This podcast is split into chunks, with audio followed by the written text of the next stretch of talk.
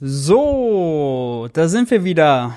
Live und in Farbe. Äh, herzlich willkommen, ihr Lieben, zu einer neuen Folge, zur zweiten Folge des Wirtschaftsbriefing, präsentiert von Jung und Naiv und mir selbst. Wer mich noch nicht kennt, wer die erste Folge verpasst hat, ich bin Maurice, Maurice Höfgen, äh, Ökonom, äh, wissenschaftlicher Mitarbeiter für Finanzpolitik im Bundestag, Buchautor und äh, habe auch einen eigenen YouTube-Kanal, Geld für die Welt. Äh, mehr zu mir findet ihr unten in der Videobeschreibung. Detailliertes zu mir in der ersten Folge, das kann ich sonst noch mal empfehlen. Äh, da haben wir ein bisschen was ausführlicheres zu mir selbst gemacht. Wenn ihr das erste Mal dabei seid und das Format noch nicht kennt, äh, beim Wirtschaftsbriefing machen wir so eine kleine Rückschau. Was war letzte Woche wichtig? Es gibt immer drei Rubriken. Erste Rubrik ist Schlagzeilen der Woche. Machen wir ganz am Anfang ganz kurz, was kam so in die Headlines. Zweite Rubrik ist die Rubrik Diskussionsbedarf. Da schauen wir an, was lief in Talkshows, was lief vor allem in Bundestagsdebatten äh, und sonst relevant drumherum, was wir uns anschauen, reflektieren und analysieren müssen. Und dann gibt's zum Abschluss noch die Kategorie für naive Fragen, wie sich das natürlich für den Jung- und Naiv-Kanal gehört. Was haben wir heute vor? Wir haben einiges vor, tatsächlich. Letzte Woche äh, war viel los. Äh, ganz viele neue Gesetze beschlossen. 9-Euro-Ticket, äh, Tankrabatt. Äh, dann wurde im Bundestag diskutiert, das werden wir uns anschauen, zum Bürgergeld. Dann äh, wurde diskutiert zur Finanzpolitik. Die CDU hat mal wieder eine aktuelle Stunde beantragt, um über solide Finanzpolitik zu reden. Und da schauen wir uns da die Beiträge an. Dazu passend dann auch einige Beiträge äh, von der vom heutigen Jung und Naiv Interview mit CDU Außenpolitik-Experte Kiesewetter. Ähm, wenn ihr das nicht gesehen habt, holt das unbedingt nach. Sehr interessantes Interview gewesen. Und wir werden auch ein, zwei Stellen zur Schuldenbremse, zur Übergewinnsteuer rauspicken. Und als letztes dann natürlich noch, äh, genau, die äh, Debatte zur Übergewinnsteuer. Ich hatte es jetzt äh, schon angeteasert. Das schauen wir uns auch an. Das ist nämlich auch spannend. Erstmal äh, will ich aber noch mal sagen, bevor wir loslegen, krasses Dankeschön an euch. Äh, die erste Show, äh, da kam äh, sehr, sehr viel positives Feedback. Das hat mich gefreut. Freut mich, dass ihr das Format cool findet.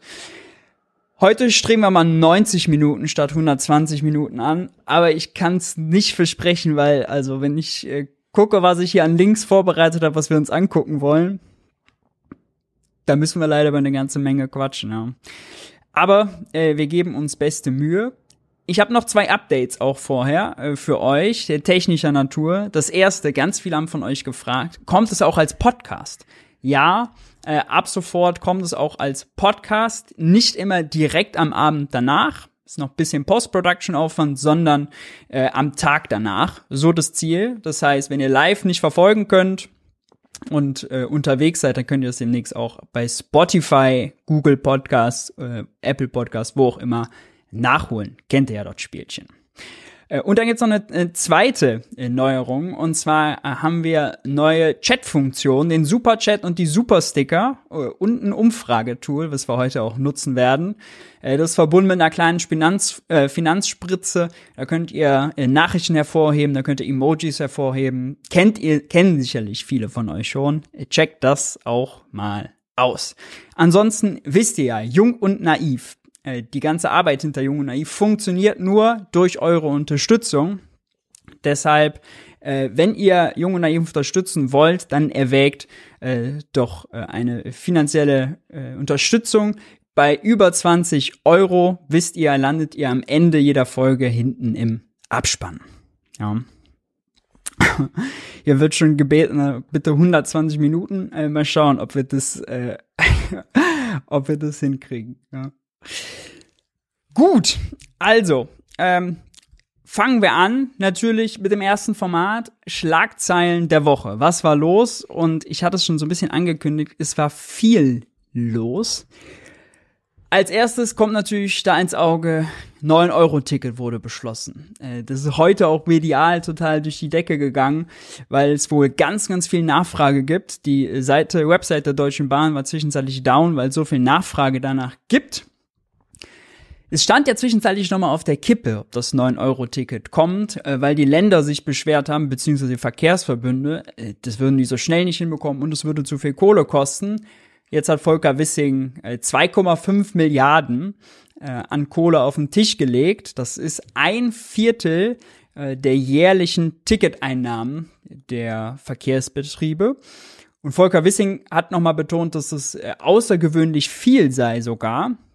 Denn die Monate Juni, Juli, August sind in der Regel einnahmenschwache Monate. Die Leute sind im Urlaub, die fahren nicht regelmäßig äh, zum Beispiel Schüler fahren nicht regelmäßig zur Schule und so weiter und so fort. Und deswegen würden die 2,5 Milliarden wohl passen.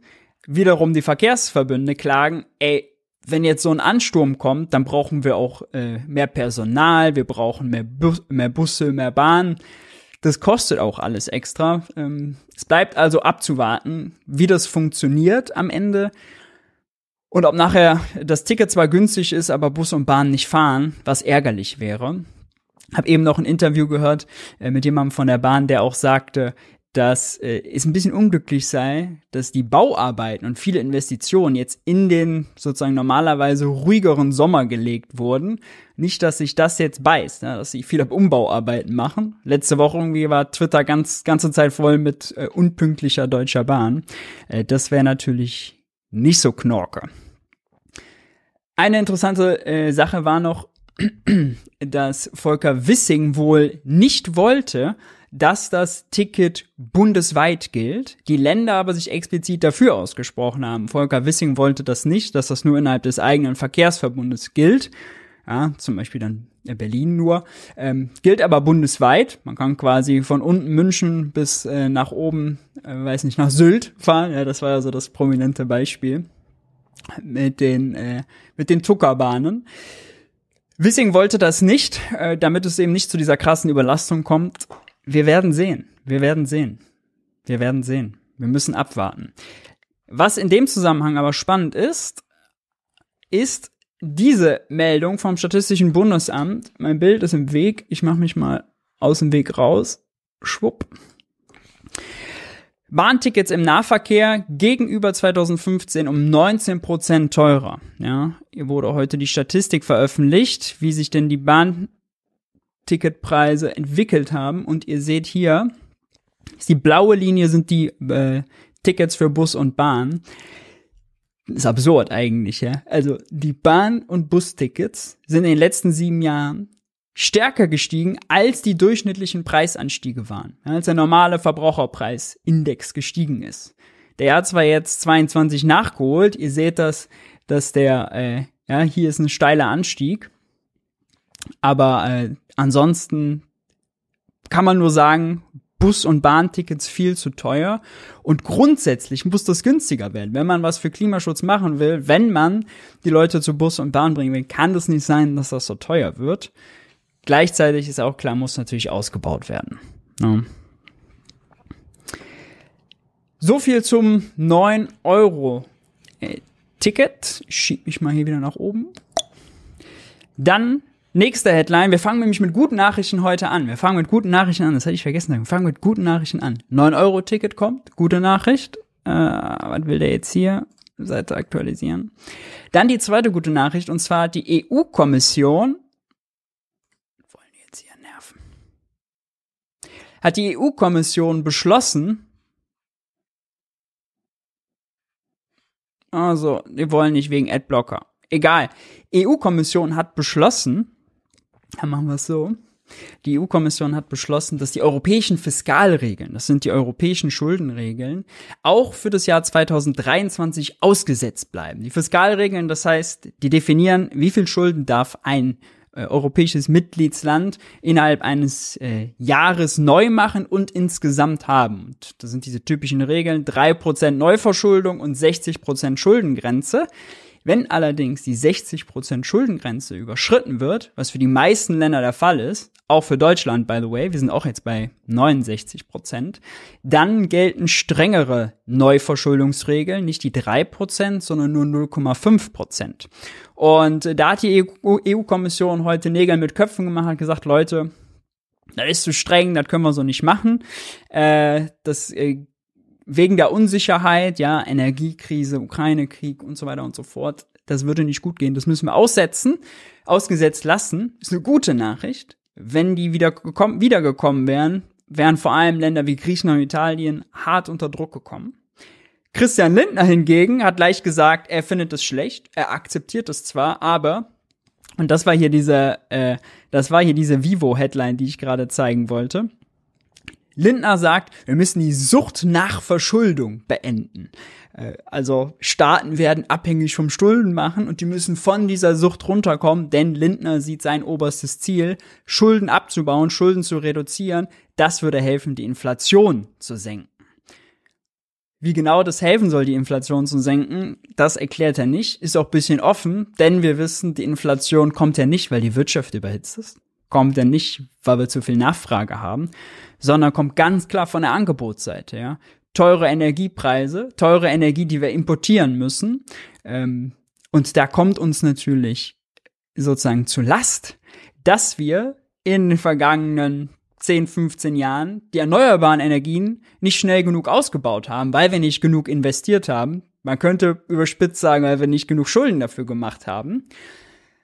Denn wären wir bei Windenergie, bei Solarkraft, wären wir da schon weiter, hätten wir auch LNG-Terminals gebaut, ja, das fällt uns auch auf die Füße, dann wären wir heute nicht so abhängig äh, von teuer werdendem Russischgas oder von teuer werdendem Öl auf den Weltmärkten und hätten weniger Inflation. Das heißt, Lindners Connection weniger Schulden machen und das wäre sein Beitrag zur Inflationsbekämpfung. Schwierig. Lieber sollte er in erneuerbare Energien investieren. Ja. Und jetzt muss ich euch ein bisschen enttäuschen. Jetzt kommen wir zu den schlechten Nachrichten, die diese Woche so anstanden. Im Fokus mussten wir lesen, Kampf gegen hohe Inflation. Ökonomen fordern Rente mit 70.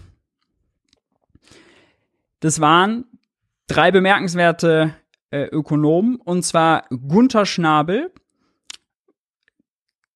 Stefan Kotz vom Institut für Weltwirtschaft und, und das ist jetzt bemerkenswert, auf den kommen wir nämlich gleich auch nochmal, Bernd Raffelhüschen, ich sehe ihn jetzt gerade hier nicht. Genau, und die haben argumentiert, ja, passt auf, äh, und hier ist ja der, der Mix aus alternder Gesellschaft hoher Verschuldung und Energiewende wird in den nächsten Jahren zu einer steigenden Gefahr für Preisstabilität. So, da können wir mal durchgehen, ja. Alternde Gesellschaft, okay, kann man ja noch sagen, dann gibt's weniger Leute äh, quasi, die im Arbeitsmarkt sind. Dann ist das dann die erste Schlussfolgerung, die Leute länger mal lochen zu lassen? Viele können ja in vielen Bereichen gar nicht länger mal lochen lassen. Oder wäre es vielleicht sinnvoll, jetzt zu investieren, um produktiver zu werden? Denn wenn wir produktiver sind, brauchen wir weniger Arbeitskräfte, um das Gleiche herzustellen. Kleiner Faktencheck dazu, die Produktivität ist in, äh, im Euroraum äh, in den letzten Jahren nur um 0,6 Prozent pro Jahr gestiegen. Das heißt, wenn auch immer groß getönt wird, ja, Digitalisierung und Roboterisierung, das macht uns alles so viel produktiver. In den Produktivitätsstatistiken sehen wir das noch nicht. Und ich würde mal behaupten, das hat auch damit zu tun, dass die öffentliche Infrastruktur schlecht ist, ja, äh, das äh, Schienennetz schlecht sind, dass äh, dass äh, Internetverbindungen schlecht sind, dass Straßen, Straßen schlecht, all das, ja, diese ganzen Infrastruktur, äh, die bröckelt und die braucht man natürlich, weil die Privaten die auch nutzen und darauf aufsatteln. Rente mit 70, das hat für einiges äh, einiges Aufsehen gesorgt, Aufschreien gesorgt, zu Recht, wie ich finde, ja.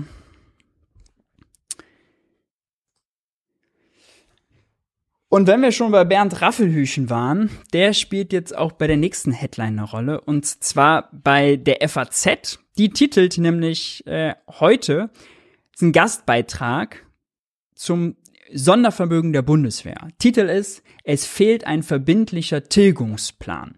Sondervermögen Bundeswehr. Viele von euch werden sich dran erinnern. Olaf Scholz hat kurz nach dem Einmarsch Putins, dem scheulichen Einmarsch Putins in der Ukraine, verkündet, er will 100 Milliarden in die Bundeswehr investieren. Und diese 100 Milliarden sollen eben von der Schuldenbremse ausgenommen sein, deswegen ein Sondervermögen gesteckt werden. Dafür braucht es aber eine Grundgesetzänderung, damit das wirklich in das Sondervermögen reingeschrieben werden kann. Dieses Sondervermögen wird von der Schuldenbremse ausgenommen. Ist nämlich normal nicht so. Und dafür braucht er die CDU. Und äh, die verhandeln jetzt darüber. Und ursprünglich äh, hatte Lindner mal vor, reinzuschreiben, dass er, also auch, die, auch wenn die 100 Milliarden quasi an der Schuldenbremse erstmal vorbeigehen, ist es üblich, dass sie diesen Tilgungsplan reinschreiben und der Tilgungsplan gilt dann wieder unter der Schuldenbremse. Ja, und bei Corona hat man das jetzt gestreckt auf 30 Jahre und will ab 2028 anfangen. Ursprünglich waren das äh, vorgesehen, ab 2023 anzufangen, für 20 Jahre. Man hat es nach hinten geschoben und gestreckt. Gut gemacht, Ampel. Sinnvoll. Das findet außerdem auch Lars Feld sinnvoll, weil die Schulden natürlich in der Zukunft weniger wert werden. Und äh, 2050 Schulden zu tilgen, von der Schuldenbremse abzuziehen, ist einfacher, als es heute zu machen. Was jetzt eigentlich das Interessante daran ist, ja, ihr werdet euch jetzt fragen, ist, dass das ein Gastbeitrag ist, vom Kronberger Kreis. Das sind alles Ökonomen hier, die zum Kronberger Kreis gehören. Lars Feld, auch Chefökonom von Christian Lindner. Clemens Fuß, war zuletzt bei Thilo im Interview, kennt ihr auch. Äh, Volker Wieland, bis vor kurzem Wirtschaftsweiser gewesen. Und all diese äh, gehören zum sogenannten Kronbacher, Kronberger Kreis. Kronberger Kreis, was ist das? Kronberger Kreis ist der wissenschaftliche Beirat von der Stiftung Marktwirtschaft. Stiftung Marktwirtschaft, was ist das? Ihr kennt vielleicht alle die Initiative Neue Soziale Marktwirtschaft. Äh, die sind bekannt dafür, sozusagen wirtschaftsliberale Reformen, auch etwa höhere Rentenforderungen, Sparpolitik und so weiter zu vermarkten, sehr aggressiv zu vermarkten. Das ist der, und die gehören auch zur Stiftung Marktwirtschaft. Wer sitzt der Stiftung Marktwirtschaft vor? Trommelwirbel, und das schließt sich jetzt der Kreis, unter anderem Bernd Raffelhüchen, derjenige, äh, der also hier im Fokus äh, noch mit Stefan Kurz und Gunther Schnabel in das Horn geblasen hat für Rente ab 70.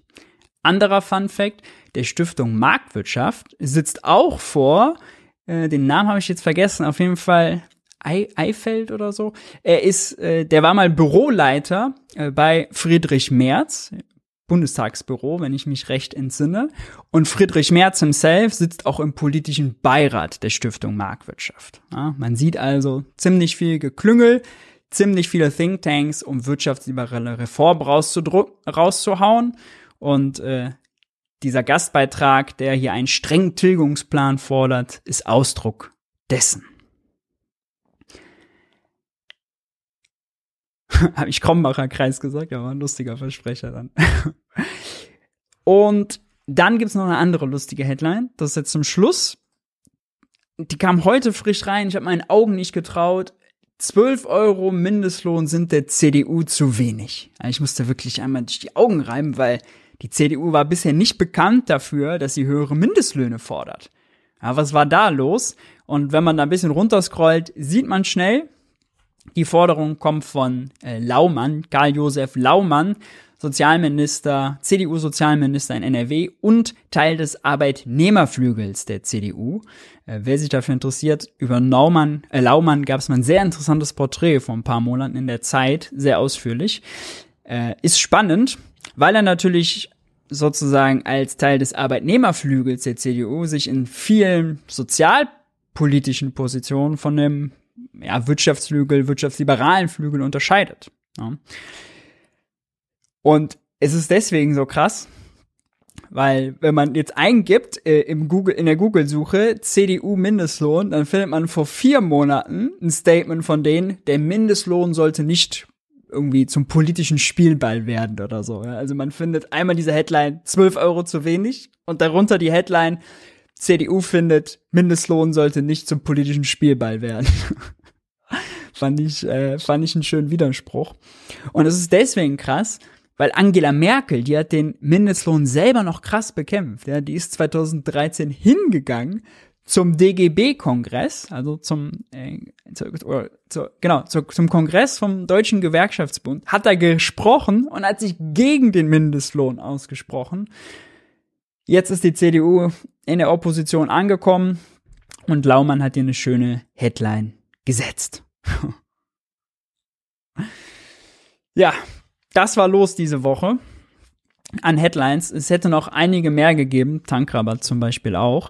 Aber ähm, das war sozusagen ein kurzer Ritt durch die Medienlandschaft. Jetzt kommen wir zu was anderem. Und zwar kommen wir jetzt zur Rubrik Diskussionsbedarf. Es geht um die Debatte ums Bürgergeld. Es geht um die Debatte zur äh, zur Finanzpolitik und um die Übergewinnsteuer. Anfangen werden wir mit der Debatte zum Bürgergeld. Äh, es ist eigentlich nicht offiziell eine Debatte zum Bürgergeld. Es geht um die befristete Aussetzung von Hartz-IV-Sanktionen. Ja.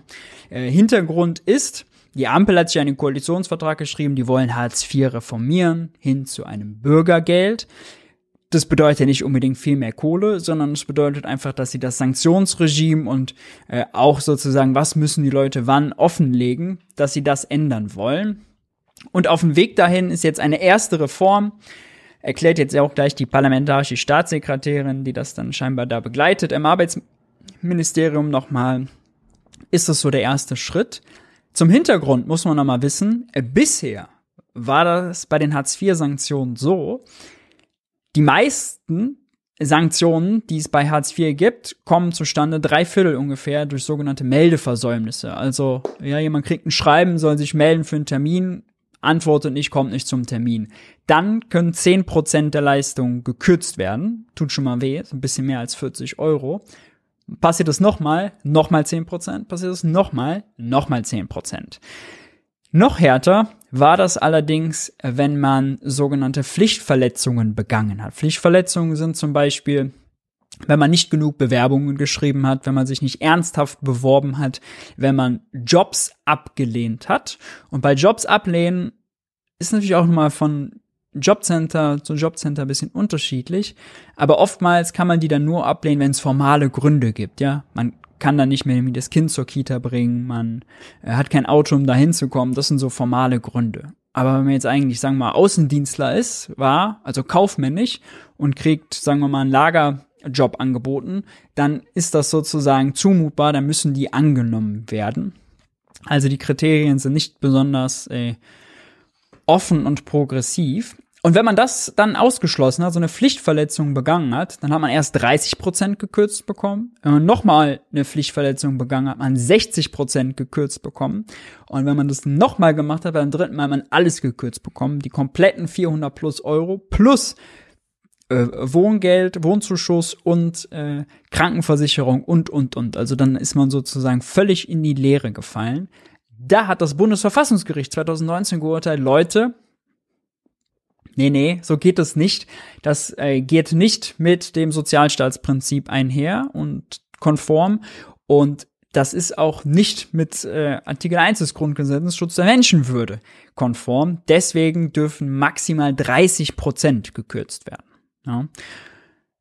Das heißt, äh, egal wer jetzt in die Regierung gekommen wäre, der hätte das anpacken und reformieren müssen. Und die Ampel geht jetzt den Weg hin zu der befristeten Aussetzung der Sanktionen. Wir hören uns mal an, stellen die parlamentarische Staatssekretärin aus dem Arbeitsministerium stellt das vor und erklärt uns das, wieso, weshalb, warum. Beginnt für die Bundesregierung die parlamentarische Staatssekretärin Annette Kramme. Sehr geehrte Frau Präsidentin, liebe Kolleginnen und Kollegen! Krisenmanagement steht aktuell im Fokus der Politik. Doch Krise darf nicht Stillstand bedeuten. Diese Koalition ist angetreten für mehr Fortschritt in diesem Land. Und für uns heißt das auch, wir wollen mehr sozialen Fortschritt erreichen. Und ein zentrales Vorhaben dabei ist die Einführung des Bürgergelds. Mit dem Bürgergeld wollen wir einen Paradigmenwechsel in der Grundsicherung Wir rücken da die Menschen und ihre Potenziale klar in den Mittelpunkt durch einen Vorrang von Weiterbildung, von einem besseren Eingliederungsprozess und, dem, indem wir den Menschen mehr Sicherheit geben. Wer die Grundsicherung braucht, kann sich sicher sein. Zwei Jahre lang sind die Wohnung und das Ersparte geschützt. Die Menschen sollen sich auf Arbeitssuche und Qualifizierung konzentrieren können. Was ja nur sinnvoll ist.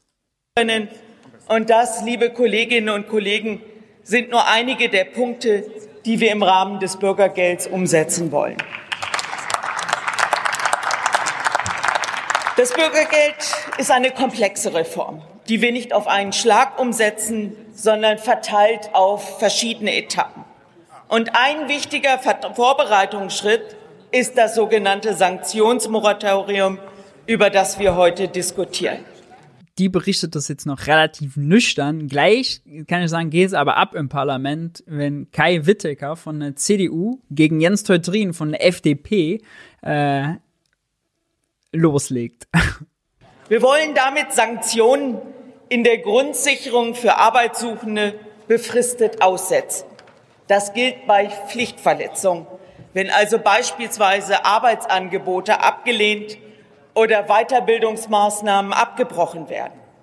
Wer aber ohne wichtigen Grund nicht zu Terminen im Jobcenter erscheint, muss, wie bisher auch, damit rechnen, dass er weniger Leistungen bekommt.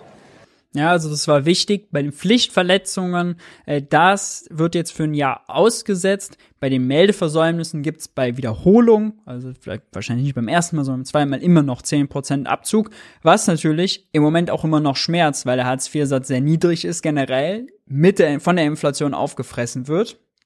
Bisher gab's keinen Inflationsausgleich, deswegen äh, problematisch.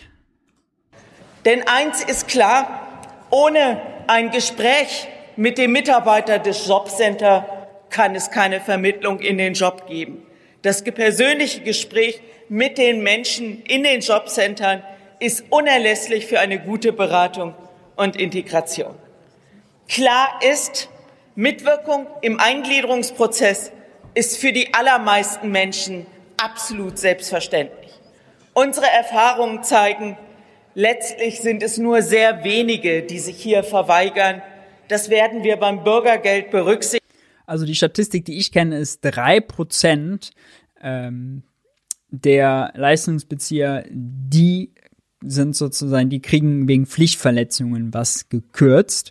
Ähm, der Großteil ist tatsächlich diese Meldeversäumnisse. Die Ausgestaltung des Moratoriums ist aber keine Vorfestlegung für das Bürgergeld. Mitwirkungspflichten wird es künftig weitergeben. Das haben wir im Koalitionsvertrag vereinbart.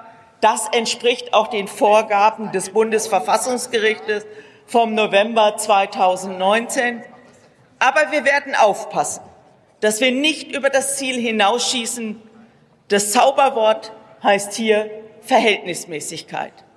Liebe Kolleginnen und Kollegen, es gibt ja auch ganz viele Dokus, ja, die kann man sich dann angucken. Da sind äh, die Fälle auch geschildert und ganz viele Reportagen dazu, dass zum Beispiel jemand, also Alleinerziehende, ja, die total im Stress sind, äh, die dann mit den Beamten äh, sprechen, den Beamtendingern nicht klarkommen, die dann äh, sozusagen, äh, die, die dann gekürzt wird. Und wenn die dann die Leistung gekürzt bekommen, ja, dann bedeutet da in dem Fall Elternarmut auch immer sehr schnell Kinderarmut. Die Kinder sind dann davon mit betroffen. Äh, das ist äh, mehr als ungünstig und sehr viele Privatverschuldungen hängen auch mit Leistungskürzungen zusammen. Ja, also wenn man dann einmal in dieser äh, in, in der Kürzung drin ist, dann war es bisher auch immer so, dann dauert die dann immer drei Monate an, um da wieder rauszukommen. Dann hat man irgendwie ausstehende Rechnungen, dann kriegt man eine Postflut. Also ein ganz schlechter und negativer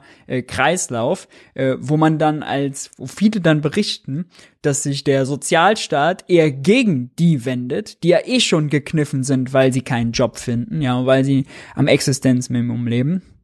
Und äh, bei vielen das auch dann dazu führt, dass sie dann sozusagen resignieren, frustrieren und sagen, okay, boah, lasst mich komplett in Ruhe. Aus diesem Zirkel äh, müsste man ausbrechen. Ähm, das wäre das wäre sicherlich sinnvoll, ja. So viel Vertrauen wie möglich, so viel Verbindlichkeit wie nötig, das wird unser Anspruch sein beim Bürgergeld.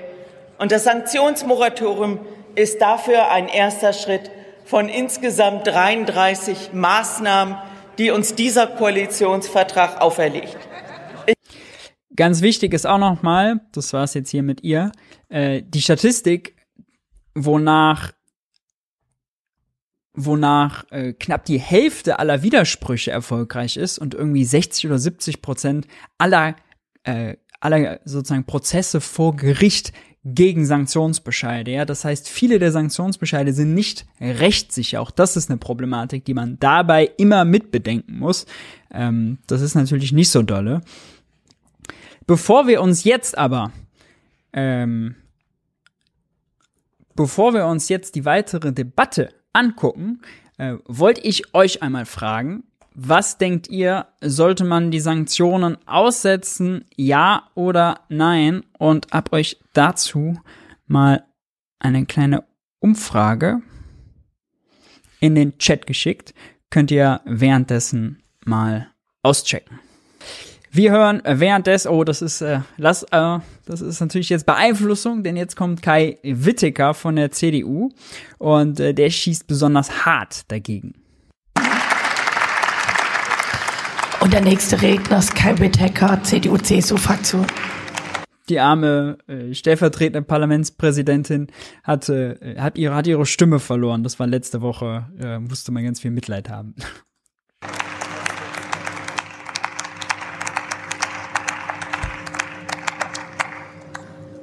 Frau Präsidentin, werte Kolleginnen und Kollegen, Sie schaffen heute mit diesem Gesetz die Hartz-IV-Sanktionen fast vollständig ab. Und um das gleich klipp und klar zu Beginn dieser Debatte zu sagen, damit beerdigen Sie ein für alle Mal das Prinzip von Fördern und Fordern. Spruch, der auf Gerhard Schröder mit der Einführung seiner Agenda 2010 und den Harzreformen einhergeht. Ähm, ganz klar ist der Spruch, liegt der Fokus auf dem Fordern, nicht auf dem Fördern. Äh, das wird zwar immer so äh, floskelmäßig gesagt, aber wenn man es anguckt, durch dieses Sanktionsregime, ja, also das ist äh, mehr fordern und mehr äh, extrinsische Motivation und reinschieben und die Leute äh, in Jobs drängen, wo sie eigentlich gar nicht hinpassen, als es tatsächlich ein äh, Leute aus der Arbeitslosigkeit holen und neue erfüllende, äh, sinnstiftende, gute Jobs bringen. Das zeigt leider die Erfahrung. Wie wollen Sie erklären, dass ein Arbeitssuchender, der sich weigert, eine zumutbare Arbeit anzunehmen, von der Gesellschaft weiterhin bezahlt wird, während die Lidl-Kassiererin weiterhin arbeiten und Steuern zahlen muss? Und was wollen, sollen eigentlich die vielen Arbeitssuchenden denken? Ja, die ganzen faulen Arbeitslosen, die der Lidl-Kassiererin auf der Tasche liegen. Also es ist ein Ausspielen von denen, die eh schon zu wenig verdienen, gegen die, die arbeitslos sind. Die sich an Recht und Gesetz halten. Nein, Herr Minister Heil, damit spielen wir auch nicht die gesellschaftlichen Gruppen in diesem Land aus, sondern das sind ganz normale Fragen, die jeden interessiert, weil es hier um Gerechtigkeit geht. Da findet er den Gerechtigkeitssinn, ich glaube, es gibt ganz viele andere Bereiche, wo man mal hinterfragen kann, ob das denn sein Gerecht, seinem Gerechtigkeitssinn auch entspricht. Ja, also, dass die Kinderarmut nach 16 Jahren Merkel auf Rekord hoch ist, entspricht das seinem Gerechtigkeitssinn? Entspricht es seinem Gerechtigkeitssinn, wenn die Eltern Pflichtverletzungen begehen und Hartz IV gekürzt bekommen, dass die Kinder mit darunter leiden? Fragen über Fragen. Sie legen mit diesem Gesetz die Axt an die Grundlage unseres Sozialstaats, dem Solidaritätsprinzip. Solidarität heißt, dass man Hilfe bekommt, wenn man in Not ist und sie braucht. Aber es bedeutet auch, dass man die Pflicht hat, so schnell wie möglich dort wieder herauszukommen. Und diese Pflicht schaffen Sie heute ab. Als Makroökonom stört mich das natürlich, dass man da so aufs Individuum geht und sagt, die Arbeitslosen sind für ihr eigenes Schicksal verantwortlich. Ja, das ist natürlich in der Ideologie des Neoliberalismus, jeder ist seines eigenen Glückes Schmied. Wenn sich jeder nur anstrengt und wettbewerbsfähig wird und niedrige Löhne und weite Arbeitsstrecken akzeptiert und äh, in die eigene Ausbildung äh, investiert, dann kann es jeder schaffen. Ja, also schwierig. Ähm, Stimmt natürlich so nicht, denn makroökonomisch äh, ist es so, dass wir mehr Arbeitssuchende haben als offene Stellen. Es ist so ein bisschen wie sozusagen Reise nach Jerusalem, ja. Es gibt zu wenig Stühle und wenn die Musik aufhört zu spielen, bleibt immer jemand ohne Stuhl. Und es ist auch gewollt so, es ist sogar in der Schuldenbremse, in der Logik der Schuldenbremse verankert, in der sogenannten Konjunkturkomponente, dass sagen wir, diese wirtschaftsliberalen Politikansatz, der in Deutschland halt immer noch dominiert, der ja Schuldenbremse auch eingegossen ist, der hat halt die theoretische Grundlage, dass es einen Widerspruch gibt zwischen Arbeitslosigkeit und Inflation. Ja, die Logik ist, wenn die Arbeitslosigkeit zu niedrig ist, wenn es Vollbeschäftigung gibt, dann werden die Arbeitnehmer äh, sehr verhandlungsstark, gewinnen ja an Verhandlungsmacht, dann können sie höhere Löhne verhandeln. Wenn sie höhere Löhne verhandeln, bedeutet das höhere Kosten für die Firmen. Höhere Kosten für die Firmen heißt, deren Profite sinken, das wollen sie verhindern, deswegen erhöhen sie die Preise und dann gibt es diese sogenannte, ist im Moment auch oft in der Debatte, Lohnpreisspirale. Ja? Und um die zu verhindern, sagt man, man braucht ein gewisses Maß an Arbeitslosigkeit. Jetzt mal drüber nachgedacht. Wenn also Arbeitslosigkeit politisch wirtschaftspolitisch gewollt ist, um Inflation in der Regel, gerade ist die Inflation, kommt von der Angebotsseite, um nachfrageseitige Inflation zu verhindern. Wenn Arbeitslosigkeit als Instrument benutzt wird, ja, dann kann man nicht gleichzeitig sagen, ja, aber jeder Einzelne ist dafür selbst verantwortlich, aus der Arbeitslosigkeit rauszukommen. Das kann nicht funktionieren. Das kann nicht funktionieren.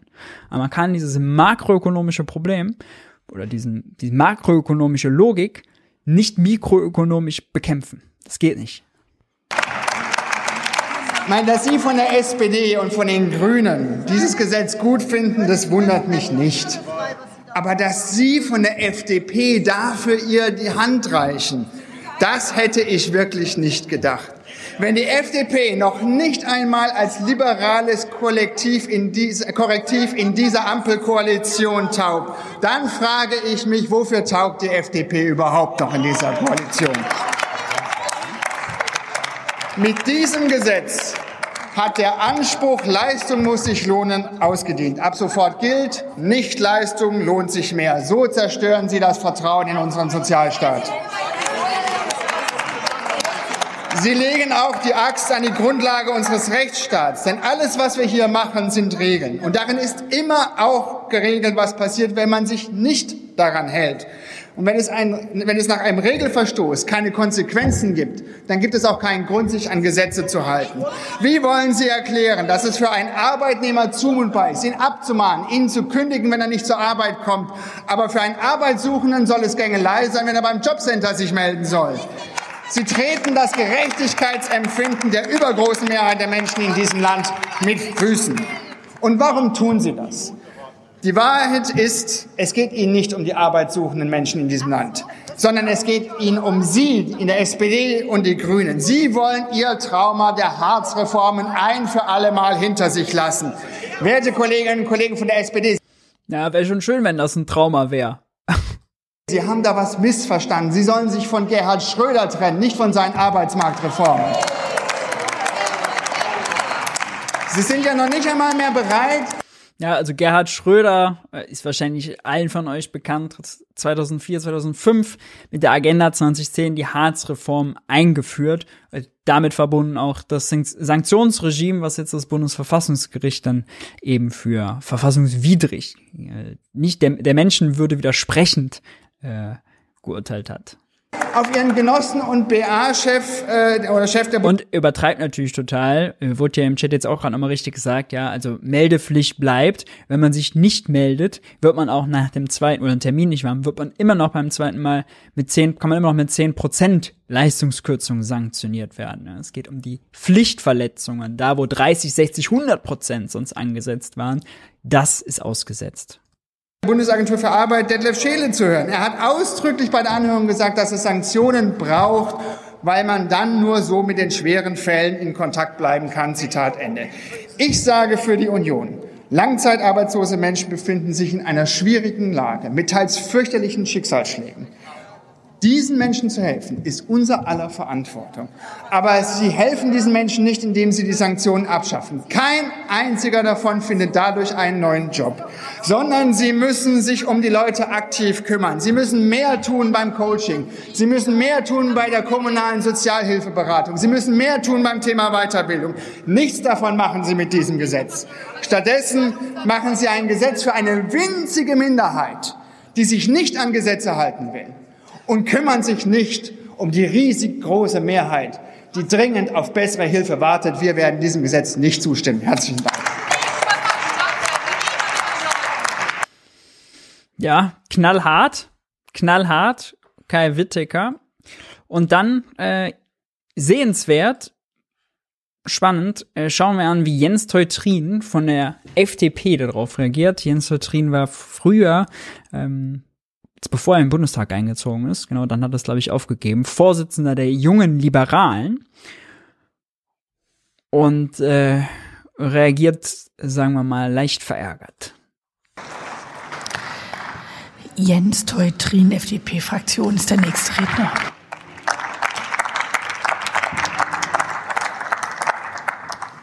Ja, sehr geehrte Präsidentin, liebe Kolleginnen und Kollegen, bei dieser Debatte geht es, und das wurde von Kai Wittecker ja auch schon angesprochen, um das Grundprinzip des äh, Förderns und Fordern.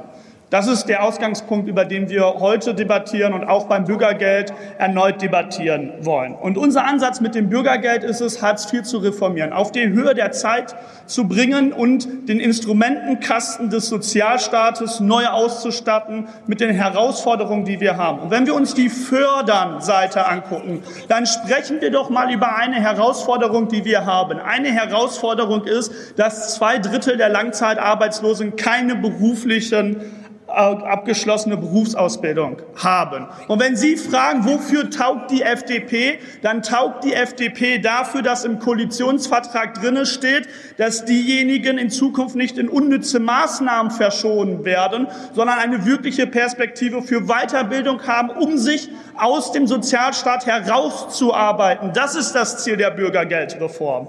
Dann taugt die FDP dafür, dass es ein Weiterbildungsgeld für diejenigen gibt von 150 Euro. Dann taugt die FDP und die Ampel dafür, dass wir den Vermittlungsvorrang abschaffen, damit Menschen nicht in unnütze, kurzfristige Aushilfsjobs reingedrängt werden, nachdem sie dann aber wieder ins Jobcenter hin und her wackeln, sondern der Grundsatz auch ist, Weiterbildung statt Aushilfsjob. So schaffen wir es, dass ein großer Teil, zwei Drittel der Langzeitarbeitslosen ohne einen Berufsabschluss aus Hartz IV rauskommen. Und das ist die Seite von Frauen fördern und die justieren wir neu. Und hätten Sie den Koalitionsvertrag gelesen, dann wüssten Sie das auch. Und bis wir bis wir die Seite fördern, neu justieren, werden wir an der Seite fordern, und darum geht es bei den Sanktionen auch drüber sprechen. Die politische Linke und die Grünen sagen, Sanktionen sind per se menschenunwürdig. Ich sei per se menschenunwürdig, grundsätzlich Sanktionen zu machen. Ich möchte für die Freien Demokraten klarstellen,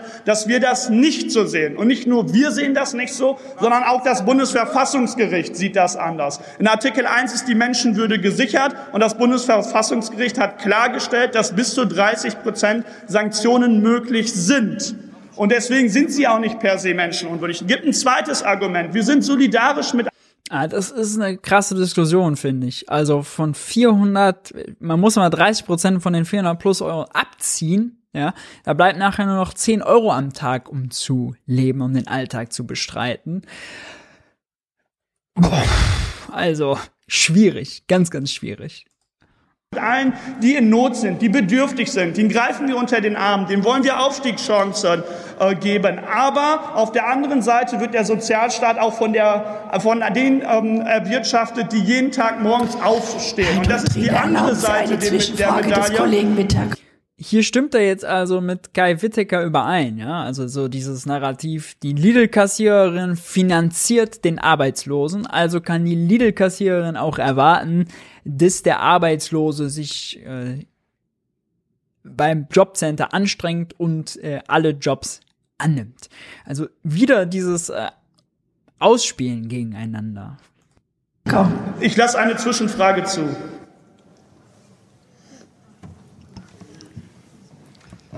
Vielen Dank, Frau Präsidentin. Vielen Dank, Herr Kollege Teutrine, dass Sie die Zwischenfrage zulassen.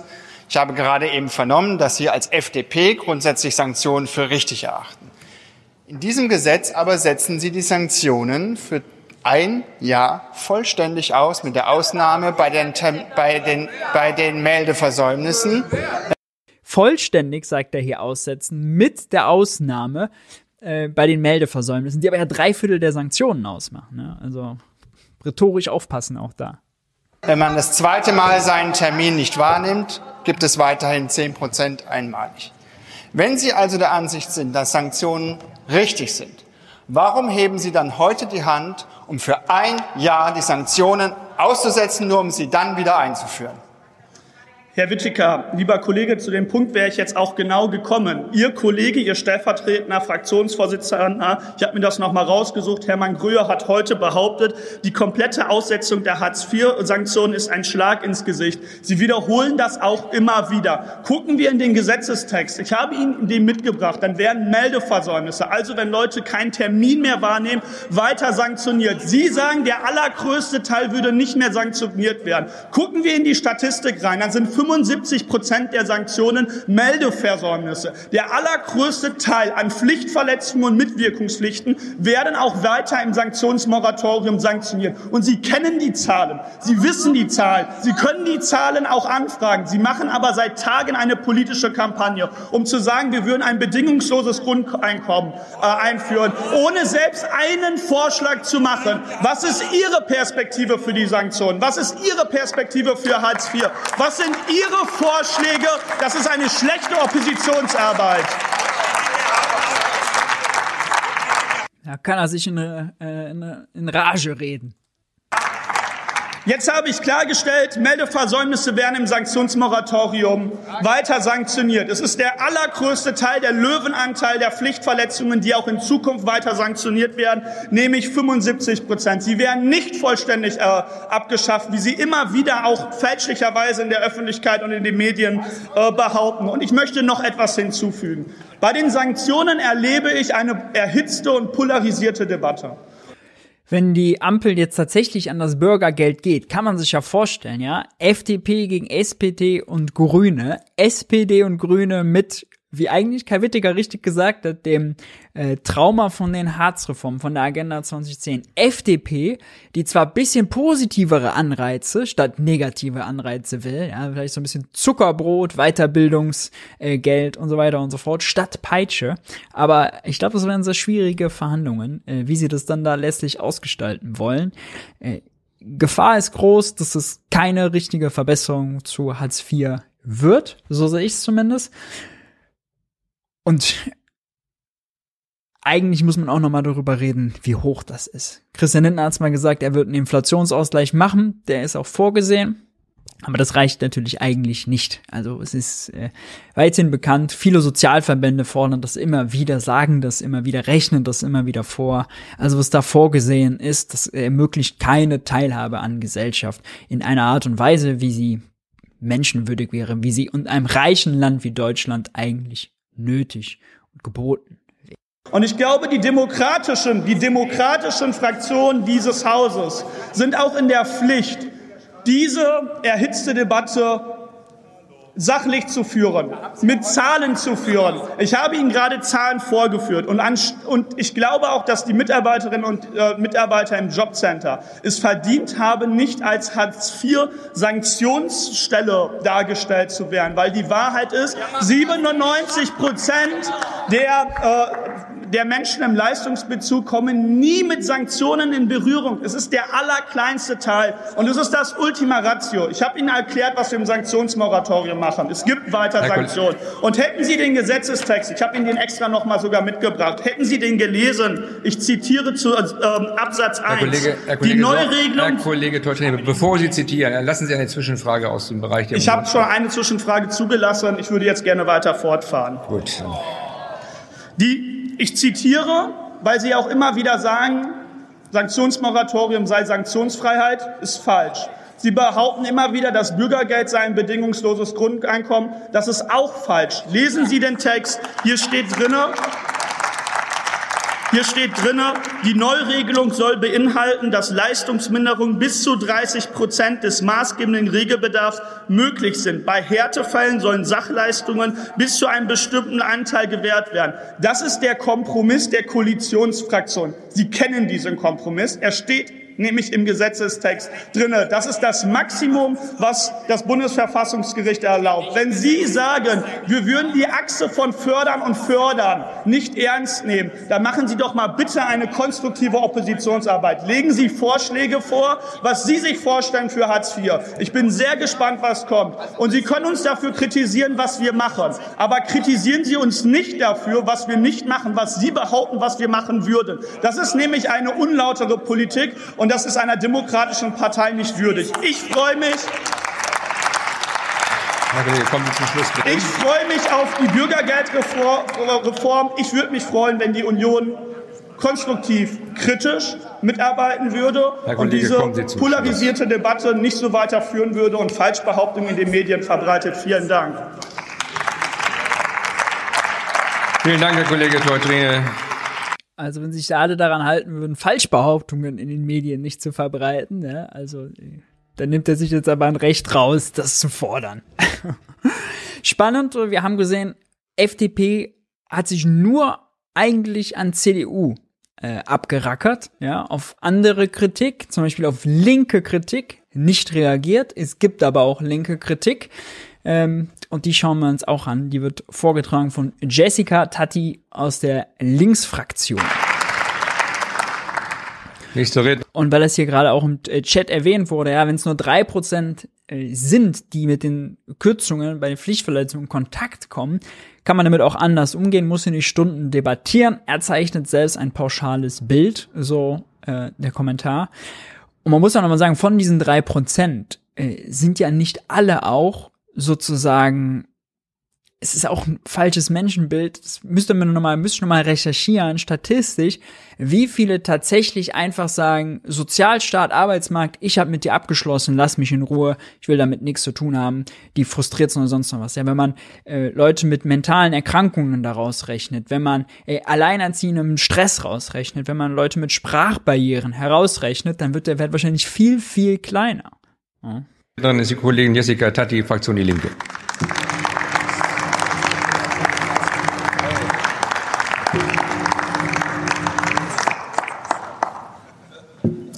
Frau Präsidentin, liebe Kolleginnen und Kollegen! Sie haben in Ihrem Koalitionsvertrag versprochen, die Sanktionen für Menschen in Hartz IV für ein Jahr auszusetzen. Und genau das machen Sie nicht in Gänze, egal was für ein Stuss dazu aus der Union hier verbreitet wird. Und für, von der Linken ähm, erhalten Sie hierfür Kritik, dass Sie das nicht einhalten.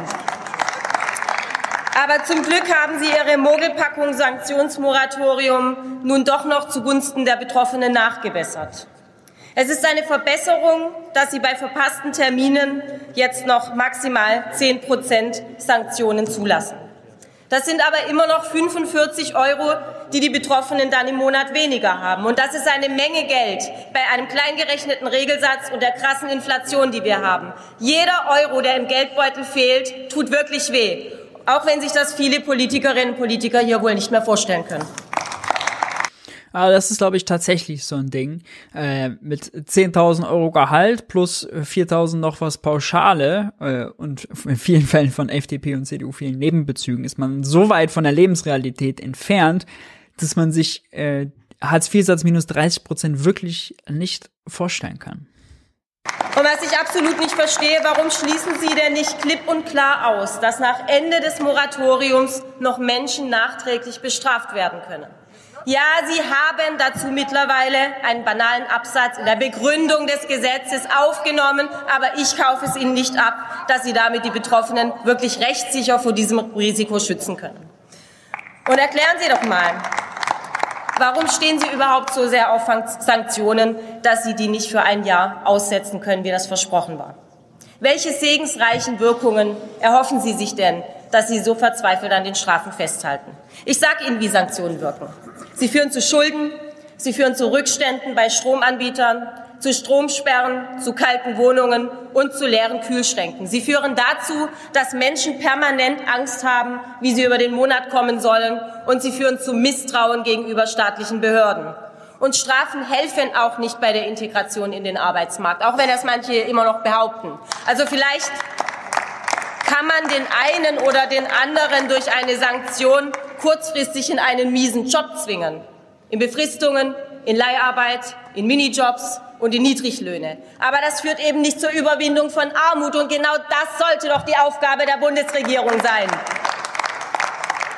Bekämpfen Sie endlich konsequent prekäre Arbeit. Sorgen Sie dafür, dass es den Leuten nach Aufnahme einer Arbeit besser geht als vorher. Das ist doch der Ansporn, um eine Arbeit aufzunehmen. Und ein größerer Ansporn, als es eine Sanktion je sein könnte. Gute Dazu muss man auch nochmal sagen, also Gerhard Schröder hat Agenda 2010 und Harzreform natürlich aus einem wirtschaftspolitischen Kalkül gemacht. Er, er wollte die Lohnkosten drücken. Wenn er Arbeitnehmer schwächt, zum Beispiel dann auch mit diesem Sanktionsregime schwächt, ja, weil sie dann bereit sind, äh, gewisse Jobs anzunehmen zu schlechten Konditionen, weil sonst gekürzt wird, dann äh, fördert das prekäre, fördert das niedrige Löhne und das hat erst dazu geführt, wenn man sich die Entwicklung mal anguckt, dass Deutschland mit den niedrigen Löhnen extrem wettbewerbsfähig wurde auf den internationalen Märkten, weil die Inflation in Deutschland durch die niedrigen Löhne sehr niedrig war wenn die Inflation in Deutschland niedriger ist als in Frankreich und Italien, dann gewinnt die deutsche Exportindustrie natürlich extrem an Wettbewerbsvorteil, ja. Äh, wenn in Frankreich die Autos zwei Prozent teurer werden und in Deutschland nur 0,8 und das über mehrere Jahre, ja, dann kosten die Autos bei gleicher Qualität, ist das Deutsche dann hier und das Französische ist immer weiter, sich immer weiter davon entfernt. Ist genau das, was passiert ist. Deswegen ist die deutsche Exportindustrie auch so krass gewachsen und hat hier natürlich auch dann, dadurch, dass die Exporte so geboomt haben, zu Arbeitsplätzen geführt. Das sind aber äh, Arbeitsplätze eben auf Kosten dieses Sanktionsregimes, auf Kosten der Schwächung der Arbeitnehmer, auf Kosten äh, eben äh, einer vernünftigen Lohnentwicklung. Löhne und Arbeitsbedingungen. Die helfen nicht nur den Menschen in Hartz IV, sie kommen den Millionen Menschen zugute, die jeden Tag hart arbeiten und trotzdem immer knapp bei Kasse sind. Das System Hartz IV ist eine Geisel für den Arbeitsmarkt, für Erwerbslose genauso wie für Beschäftigte. Es ist die Angst vor Arbeitsplatzverlust, die Angst vor Hartz IV, die dafür sorgt, dass die Menschen schlechte Jobs zu schlechten Löhnen annehmen. Also anstatt weiter die Arbeitgeber mit billigen Arbeitskräften zu beglücken, nehmen Sie die Menschen in der Grundsicherung endlich mal ernst. Nehmen Sie Ihre Hoffnungen auf ein besseres Leben ernst. Setzen Sie die Sanktionen vollständig aus. Halten Sie sich an Ihren eigenen Koalitionsvertrag. Das kann doch nicht so schwer sein. Vielen Dank, Frau Kollegin Tatti. Damit Was soll man sagen? Das war die Debatte zum Sanktionsmoratorium auf dem Weg zum äh, auf dem Weg zum äh, Bürgergeld. Ich äh, check gerade diese Umfrage. 64 Prozent von euch sind für Ja, 36 Prozent sind für Nein. Zwischendurch kam schon die Frage ähm, oder die Kritik, ja, Sanktionen aussetzen, eigentlich müssen man die abschaffen. Dann machen wir das doch auch noch mal schnell. Oh, dann fragen wir doch noch mal nach Sanktionen gänzlich abschaffen. Das würde mich jetzt auch mal interessieren. Ähm so, das haben wir raus. Und währenddessen machen wir einen kleinen Themensprung. Und zwar einen Themensprung, einen Themensprung äh, von der Arbeitsmarktpolitik und der Sozialpolitik, wenn man so will, äh, die natürlich, wie ich eben erklärt habe, total relevant ist zum Beispiel für ja, die deutsche Exportindustrie, ähm, die aber auch relevant ist im negativen Sinne für die deutsche Binnenwirtschaft. Die Friseure, die Handwerker, die Bäcker Lutzes, die Restaurants, die verkaufen weniger, wenn deutsche Arbeitnehmer äh, schlechte Lohnentwicklung haben, denn mikroökonomisch, betriebswirtschaftlich sind Löhne für eine Firma natürlich Kosten. Ja, die müssen arbeiten, kostet Geld, schmälert den Gewinn. Aber makroökonomisch, für die Wirtschaft als Ganzes, sind sie auch Einkommen. Und die Leute brauchen natürlich Einkommen, um Ausgaben tätigen zu können, um zum Friseur zu gehen, um Brötchen zu kaufen, im Restaurant zu speisen. Das wiederum treibt die Wirtschaft an. Eine starke deutsche Binnenwirtschaft funktioniert nur mit einer vernünftigen Lohnentwicklung. Die hatten wir viel zu lange nicht. Und die hatten wir jetzt auch während äh, Corona und so weiter nicht. Und die werden wir wahrscheinlich auch jetzt nicht bekommen. Es wird wahrscheinlich äh, extreme Reallohnverluste äh, geben durch die Inflation. Ja. Gut, während ihr noch abstimmt, gehen wir hier mal weiter. Und zwar zur Debatte um die Finanzpolitik. Äh, die CDU hat das auf die Tagesordnung gesetzt. Die bringt natürlich immer jetzt den Take, oh, nicht so viele Schulden machen und ähm, bitte die Inflation bekämpfen. Äh, das hat jemand von der CSU hatte, glaube ich, äh, die Debatte eröffnet. Das skippen wir und wir gucken uns gleich Jens Spahn an, der da eine wütende Rede hält. Und ich kann schon mal teasern, gleich kommt Kai Gottschalk von der AfD und legt sich komplett auf die Nase. Da könnt ihr drauf gespannt sein. Und der Kollege Marfi von der SPD-Fraktion ist der nächste Redner. Oh, das wollte ich doch gar nicht. Ich wollte doch Jens Spahn. So, Jens Spahn. Wir haben vergangene Woche hier Vorschläge gemacht. Und ja, Herr Kollege Mordhorst, und die Handlung, Sie was Job. So, jetzt Jens. Frau Präsidentin, liebe Kolleginnen und Kollegen, Herr Kollege Mordhorst, ich schreibe den engagierten Vortrag einfach mal den letzten zwei Sonntagen zu. Ansonsten will ich einfach noch mal auch aufgreifen, was der Bundeskanzler zur Inflation gesagt hat oder besser nicht gesagt hat. Er hat sich über Wochen zu dem Thema gar nicht verhalten, übrigens bemerkenswerterweise auch heute Morgen einmal mehr hier im Deutschen Bundestag nicht. Aber er hat sein Schweigen dann im Fernsehen immerhin, da ist er jetzt ja öfter gebrochen. Bei RTL hat er gesagt, ich mache mir wirklich Sorgen. Ja, so geht es zahllosen Bürgerinnen und Bürgern in Deutschland auch. Familien sorgen sich, wie sie den Urlaub bezahlen sollen. Pendler sorgen sich, wie sie die Fahrtkosten bezahlen sollen. Unternehmer sorgen sich, wie sie die hohen Energiepreise bezahlen sollen. Rentner und Studenten sorgen sich, wo sie für den Wocheneinkauf sparen müssen. Liebe Bundesregierung, Herr Bundeskanzler, Ihr Job ist nicht, sich zu sorgen. Ihr Job ist zu handeln. Werden Sie vom Sorgenkanzler endlich zum Macherkanzler. Machen Sie was gegen die Inflation, statt nur Sorgen zu äußern. Und die Handlungsoptionen liegen ja auf dem Tisch. Wir haben vergangene Woche hier Vorschläge gemacht. Und ja, Herr Kollege Mordhorst, solange diese Bundesregierung nicht tut, was nötig ist angesichts dieser hohen Inflation, solange werden wir jede Woche hier im Deutschen Bundestag über dieses Thema reden. Tun Sie endlich was, dann brauchen wir auch diese Debatten nicht mehr, wie wir sie hier führen. Hintergrund ist, dass die CDU letzte Woche, also für uns jetzt, wir gucken an einem Montag, wo keine Sitzungswoche ist, vorletzte Woche also, äh, da auch schon eine aktuelle Stunde zur Inflation beantragt hatte. Ähm, und die FDP, hat da, die, die davor dran war, hat sich darüber beschwert, warum die CDU jetzt immer darüber reden will. Tut denen natürlich weh. Und dazu gehört zum Ersten, ich will auf drei Dinge eingehen, die Entlastungspolitik. Und es holpert ja bei den Entlastungen, das sehen wir beim 9-Euro-Ticket. Aber es, wir kommen, also Sie erwähnen ja immer die 300 Euro. Die Rentnerinnen und Rentner haben von den 300 Euro gar nichts. Die haben auch hohe Energiepreise. Die Wahrheit ist, kaum einer, kaum einer in Deutschland wird überhaupt die 300 Euro bekommen, weil sie sie auch noch besteuern. 300 Euro kommen nirgendwo an. Was sie gemacht haben, ist, um die Ampel zusammenzuhalten, ein buntes Putpurri von Symbolpolitik. Und dann beschweren sie sich. Lars Klingbeil am Sonntag. Ja, also äh, einerseits hat er hier recht, ja, die Rentner, die sind außen vor, weil die Energiepreispauschale von 300 Euro brutto äh, geht nur an steuerpflichtige Erwerbstätige. Rentner sind außen vor, Studenten sind außen vor, Minijobber sind außen vor, ja, die kriegen die nicht. Die gehen leer aus. Das ist wirklich eine Leerstelle. Ähm, keine Ahnung, warum die Ampel das nicht auf dem Schirm hatte und sich da so angre angreifbar macht. Äh, ist wirklich eine Frechheit, auch weil wir ich habe eben über Kinderarmut gesprochen, wir haben natürlich auch noch Altersarmut in diesem Land. Leute, die 40 Jahre lang gebuckelt haben äh, und dann Pfandflaschen sammeln müssen. Ja auch äh, in einem solchen, einem reichen Land wie Deutschland geht es gar nicht.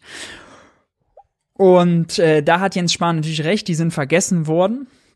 Auch hat er recht, 300 wird immer gesagt, muss man dazu sagen, dass es brutto ist. Also nur wer so wenig verdient, unter 10.300 Euro in Zukunft, äh, dass er unter dem Grundfreibetrag ist, der kriegt die 300 Euro so ausgezahlt. Wer darüber verdient, muss Steuern zahlen, kriegt also weniger als die 300 Euro. Aber es hat natürlich auch eine Gerechtigkeitskomponente. Ja, wer viel verdient, Spitzenverdiener ist, 42 Prozent oder sogar Höchststeuer, also 45 Prozent bezahlt, der kriegt von 300 weniger, muss aber ja auch weniger bekommen. Allerdings ist es jetzt bei den Steuersätzen jetzt nicht so, dass das Tarif, dass das, dass das Steuertarifsystem so progressiv ist, dass man sagen kann, dass das groß was ausmacht. Ja, also Leute sind sehr schnell in Steuersätzen von 30 Prozent, 32, 33 Prozent. Das geht relativ schnell. Da muss man noch nicht wirklich viel verdienen. Und die kriegen dann auch ein Drittel davon abgezogen. Sind es auch schon nur noch 200 statt 300 Euro. Und in der Spitze, abzüglich der äh, 45 Prozent, wie viel ist es dann? Bleiben noch 160 Euro grob über. Also ob man 200, 160 Euro bekommt. Spitzenverdiener gegen sozusagen äh, mittleres, unteres, mittleres Einkommen. Der 40 Euro Unterschied, ja, netto. Also äh, sonderlich gerecht ist es auch nicht. Hätte man bei der Energiepreispauschale ruhig noch bisschen aufsatteln können. Erst recht, ganz wichtig. Nächste Woche ist außerdem Haushaltswoche, da wird das auch nochmal alles äh, diskutiert. Das Entlastungspaket wird über einen Ergänzungshaushalt eingebracht. Der wird mit der Ukraine-Krise begründet und deswegen kann er von der Schuldenbremse ausgenommen werden. Die hätten also problemlos noch paar Milliarden draufpacken können, um die Energiepreispauschale höher zu gestalten. Die Bürgerinnen und Bürger würden nichts davon merken. Haben Sie mal drüber nachgedacht, warum? Weil Sie versucht haben, es allen recht zu machen, kommt am Ende bei allen zu wenig an. Und das ist der falsche Ansatz. Steuern senken auf die Energie, kalte Progression, das sind die Wege, um in der Breite und in der Tiefe zu entlasten. Und dann noch ein Wort zur Energiepolitik. Um die Energiepreise zu senken, geht es auch um die Gasnachfrage. Und dann geht es auch um die Frage, wie es gerade beim Strom, bei der Stromherstellung ist. Wer Gas Preise für den Winter stabilisieren möchte, muss jetzt die Gasspeicher voll machen. Dann müssen aber jetzt, dann müssen aber jetzt mehr Kohlekraftwerke laufen, um Gaskraftwerke zu ersetzen. Dann müssen Kernkraftwerke länger am Netz bleiben, um Gaskraftwerke zu ersetzen und die Speicher voll zu machen. Gehen Sie endlich diesen Weg, um tatsächlich Gas in Deutschland zu sparen, um die Gasnachfrage Dabei ist besonders interessant, dass Jens Spahn ganz früh mit dabei war mit Norbert Röttgen und ein Gasembargo, ein komplettes Energieembargo, ein sofortiges Embargo äh, von russischer auf russische Energie, so muss man es formulieren, auf russische Energie zu fordern. Also er will das komplette Embargo, das würde zu extremen Preissprüngen, zu extremer Arbeitslosigkeit in Deutschland führen, stellt sich aber im Bundestag und sagt, die Ampel entlastet nicht genug. Ja, ist auch so ein bisschen Widerspruch und fordert dann, ähm, fordert dann mehr Atom und mehr Kohle. Frage zu stabilisieren und damit auch die Energiepreise zu stabilisieren. Neben dem Sparen und dem Stabilisieren der Preise kommt zum Zweiten das Thema der Angebotspolitik. Und da gibt es viele Themen, Bürokratieabbau, die Frage von Flexibilität. Angebotspolitik ist auch so ein Buzzword. Ähm, das hat jetzt Lars Feld, ehemaliger Wirtschaftsweiser, Professor Lars Feld, muss man korrekterweise sagen, jetzt Chefberater im Finanzministerium von Christian Lindner, äh, zuletzt auch in einem Zeitinterview nochmal explizit deutlich gemacht. Ja, jetzt ist die Zeit wieder für Angebotspolitik, Angebotspolitik, Angebotspolitik. Was ist damit gemeint? Damit ist Angebotspolitik das Gegenteil zur Nachfragepolitik. Nachfragepolitik wäre, man muss jetzt investieren in erneuerbare Energien, in den Ausbau. Man muss jetzt investieren, noch krasser, um schneller beim LNG-Terminal vorwärts zu kommen oder mehr davon zu bauen. Angebotspolitik wäre, man stärkt die Nachfrage. Äh, sorry, Nachfragepolitik wäre, man stärkt die Nachfrage, indem man äh, die Kaufkraft stärkt, ja. Also Konjunkturprogramme, Steuersenkung und und und. Da sagt äh, Lars Feld, da sagt Christian Lindner und auch Jens Spahn, nee, nee, das ist nicht so richtig, man muss jetzt Angebotspolitik machen. Äh, Angebotspolitik heißt, und äh, da führt äh, Jens Spahn jetzt aus, meistens einfach Deregulierung, äh, bedeutet manchmal auch sinnvolle Sachen wie Planungsbeschleunigungsverfahren, aber das ist eigentlich das, was die CDU lange sich immer auf den Schirm geschrieben hat, selber, als sie 16 Jahre in der Regierung war, aber nicht durchbekommen hat. Ja, also das es immer noch lahme Planungsverfahren gibt, hat die CDU auch mit selber verbockt. Also. Flexibilisierung von Investitionsanreizen. Und es geht auch um Planungs- und Genehmigungsrecht. Und wir haben ja heute noch ein Gesetz, das LNG-Beschleunigungsgesetz, dem wir ausdrücklich zustimmen. Wir finden es gut, wenn Planungsbeschleunigung etwa für Flüssiggasterminals stattfinden. Das Problem ist nur, Sie machen es nur an der einen Stelle. Und sie rudern sogar noch zurück bei den stationären LNG-Terminals, wo sie die Umweltverträglichkeitsprüfung jetzt eben durch einen Änderungsantrag doch nicht mehr beschleunigen wollen. Der Weg, den Sie da gehen, der ist der richtige. Sie müssen ihn nur auch gehen für die Energietassen. Sie müssen ihn auch gehen für die Bahntrassen. Sie müssen ihn auch gehen für Industriebauten in Deutschland. Ja, der Weg ist richtig, Planungsbeschleunigung zu machen, aber Sie müssen sie umfassend machen, um einen Unterschied zu machen für Wirtschaftswachstum in Deutschland. Und da reicht das, was Sie hier vorlegen, bei Weitem. Habe ich ganz kurz, habe ich jetzt etwa tatsächlich bei der Umfrage, jetzt macht die mich hier gerade aber nervös, habe ich keine Headline dazu geschrieben? Doch, Sanktionen abschaffen. Ja, genau, da ging es noch um Hartz-IV-Sanktionen. Jetzt habt ihr mich hier aber ramdösig gemacht. Äh, Angebotspolitik, das zur Vollständigkeit, kann natürlich auch heißen, hat sehr lange äh, ge geheißen, Arbeitsmarktflexibilisierung, noch so ein Buzzword, bedeutet dann schlechtere Arbeitsschutzgesetze, mehr Leiharbeit. Das war auch alles Teil der Agenda 2010, was wir eben hatten. Äh, war auch Teil der Reformen, die zum Beispiel dann ähm, der IWF gerne umgesetzt hat, die man in Griechenland, also in diesen ganzen Ländern, wo man Austeritätspolitik, Sparpolitik durchgesetzt hat, war auch immer mit krassen Arbeitsmarktreformen verbunden. Gürtel enger schnallen, alle müssen sich selbst mehr aufbürden, alle müssen flexibler werden, schlechtere Bedingungen akzeptieren. Anreize setzen zum Arbeiten, um schlechtere Löhne äh, zu akzeptieren, schlechtere Arbeit zu akzeptieren. All das ist, wird unter Angebotspolitik subsumiert, ist deswegen eigentlich auch im Verruf, kommt jetzt aber gerade wirklich krass wieder.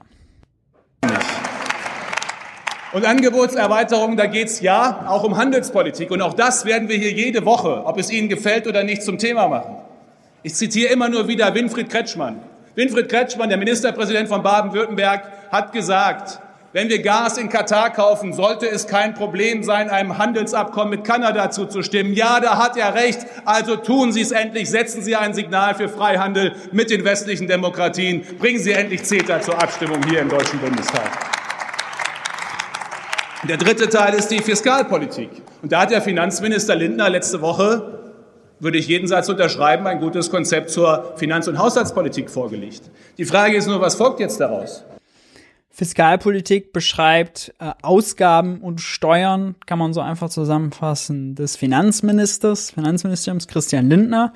Und Jens Spahn spielt gerade auf ein Papier an, was Lars Feld mit Lindner letzte Woche gemeinsam, vorletzte Woche gemeinsam präsentiert hat, die finanzpolitische Strategie. Und die ist eben auch voll mit solchen Angebotsphrasen, äh, ja, also Planungsverfahren beschleunigen, Genehmigungsverfahren beschleunigen, Anreize setzen, um zu investieren und dem ganz klaren Ziel, Schuldenbremse einhalten, Schulden reduzieren und mit dem Ziel, so steht es auch da drin und wie Lindner gesagt hat, Schulden reduzieren wäre der Beitrag des Finanzministers, um die Inflation zu senken. Aber da kann man sich ja schon mal fragen, Schulden reduzieren, um die Inflation zu senken. How though? Warum? Wie soll das funktionieren? Kann ja nur bedeuten, entweder, also wenn er äh, die Schuldenbremse einhalten will, wenn er Schulden sogar abbauen will, ja, bedeutet das ja, er gibt weniger Geld aus, die Nachfrage sinkt, damit schwächt er die Wirtschaft, wirkt die Konjunktur ab, die Unternehmen können weniger verkaufen, der Staat bekommt weniger Steuereinnahmen, alles läuft schlechter. Das wäre sinnvoll, vielleicht in einem Moment, wo die Wirtschaft überhitzt ist, wo wir Vollbeschäftigung haben. Da sind wir aber nicht. Das ist nicht der Flaschenhals. Der Flaschenhals ist ja gerade auf der Angebotsseite. Und da hilft eben nicht, die Nachfrage zu kappen und die Wirtschaft abzuwürgen. Ja. Und Lindner ruft natürlich immer nach höheren Zinsen von der Zentralbank. Ähm, das wird wahrscheinlich auch im Herbst kommen. Das zielt auch darauf, die wirtschaftliche Nachfrage zu senken. Aber auch da, jetzt rede ich mich ein bisschen in Rage. Die Idee ist ja bei der Zinspolitik, wenn man höhere Zinsen macht, ja, dann werden die Kredite teurer, dann nehmen Firmen weniger Kredite auf, investieren weniger und äh, weil es dann teurer wird und das schwächt die Wirtschaft und wenn die Wirtschaft abkühlt ja, und die Beschäftigten dann auch äh, Leute arbeitslos werden, dann ist weniger Druck auf den Löhnen und insgesamt führt dieses Abkühlen der Wirtschaft dazu, dass die Inflation sinkt. Aber wir brauchen ja gerade Investitionen, äh, auch private Investitionen, das sagt ja Lindner immer wieder, da bringen höhere Zinsen nichts. Und in den Bereichen, wo Druck drauf ist, also zum Beispiel bei Energie, also zum Beispiel bei Lebensmitteln, ist es ja nicht so, dass die Ausgaben dafür abhängig vom Zins wären. Ja, also die Leute nehmen ja nicht einen Kredit auf, um zu tanken oder um zum Supermarkt zu gehen. Ja, also da hilft es auch nicht so richtig. Das ist sozusagen stumpfes Instrument. Wird das wie Plüsch und Plum, Schiller und Strauß, werden Habeck und Lindner jetzt das Dream Team und das, was Christian Lindner aufgeschrieben hat, was notwendig ist für Angebots seitige Reform umsetzen. Im Moment sehen wir im Wirtschaftsministerium das Gegenteil von dem, was im Finanzministerium aufgeschrieben wird. Und deswegen bringen Sie endlich tatsächlich auch Ordnung in Ihre Finanz- und Haushalts-, in Ihre Wachstumspolitik. Wenn der eine Minister das richtigerweise aufschreibt, der andere zuständige Minister aber das Gegenteil tut, dann kann man Inflation nicht bekämpfen und dann steigt sie eben weiter auch in den nächsten Jahren. Und deswegen weniger sich Sorgen machen, mehr handeln, das ist der entscheidende Unterschied. Mit dem Zurück zur Schuldenbremse ist die CDU aber natürlich bei Lindner, äh, wenngleich die CDU nie beantwortet. Sie fordern ja auch in dieser Stunde da immer krasse Steuersenkungen, noch mehr Entlastungen, wollen gleichzeitig, dass das Sondervermögen der Bundeswehr, diese 100 Milliarden, eigentlich gar kein Sondervermögen wird, sondern über den regulären Haushalt geht. Ja, diese Forderung haben sie ganz oft gestellt. Das heißt, deutlich weniger Steuereinnahmen, deutlich mehr Ausgaben und gleichzeitig soll man die Schuldenbremse einhalten, sagen aber nicht, wo dann gekürzt werden soll. Als Thilo äh, Friedrich Merz aus meiner PK in der Bundespressekonferenz gefragt hat, hat Merz gesagt, ja, also Herr Jung, das ist nicht Aufgabe der Oppositionsarbeit, Vorschläge zu machen, wo gekürzt werden soll. Da macht er sich das Leben schön leicht, ja.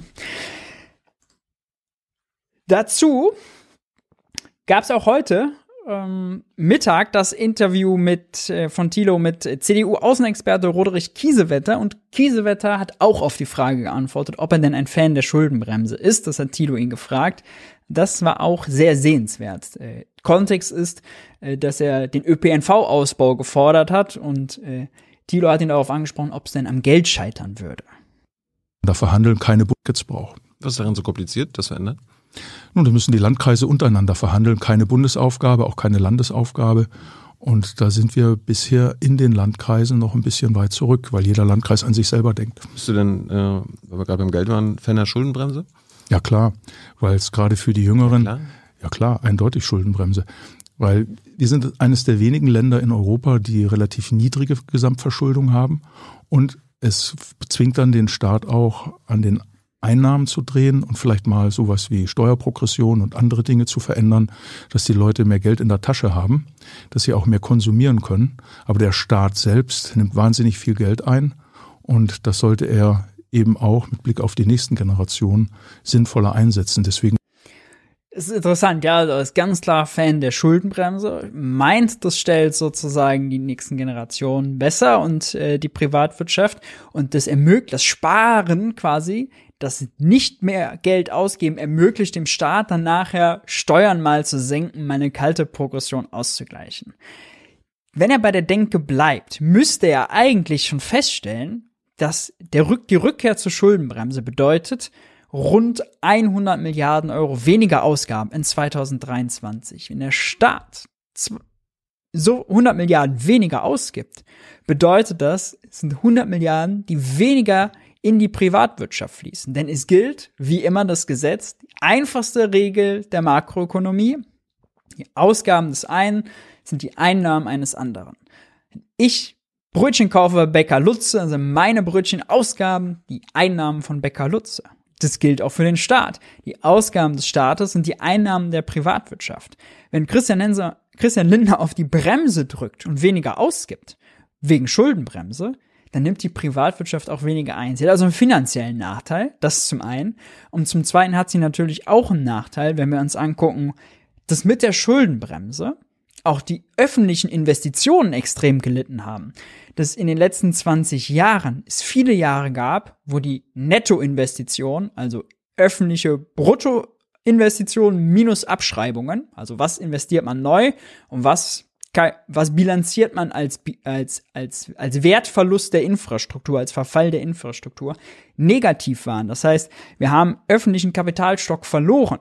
Ja, die öffentliche Infrastruktur hat an Wert verloren, ist an Wert verfallen. Das schwächte die Privatwirtschaft. Gegen Schuldenbremse.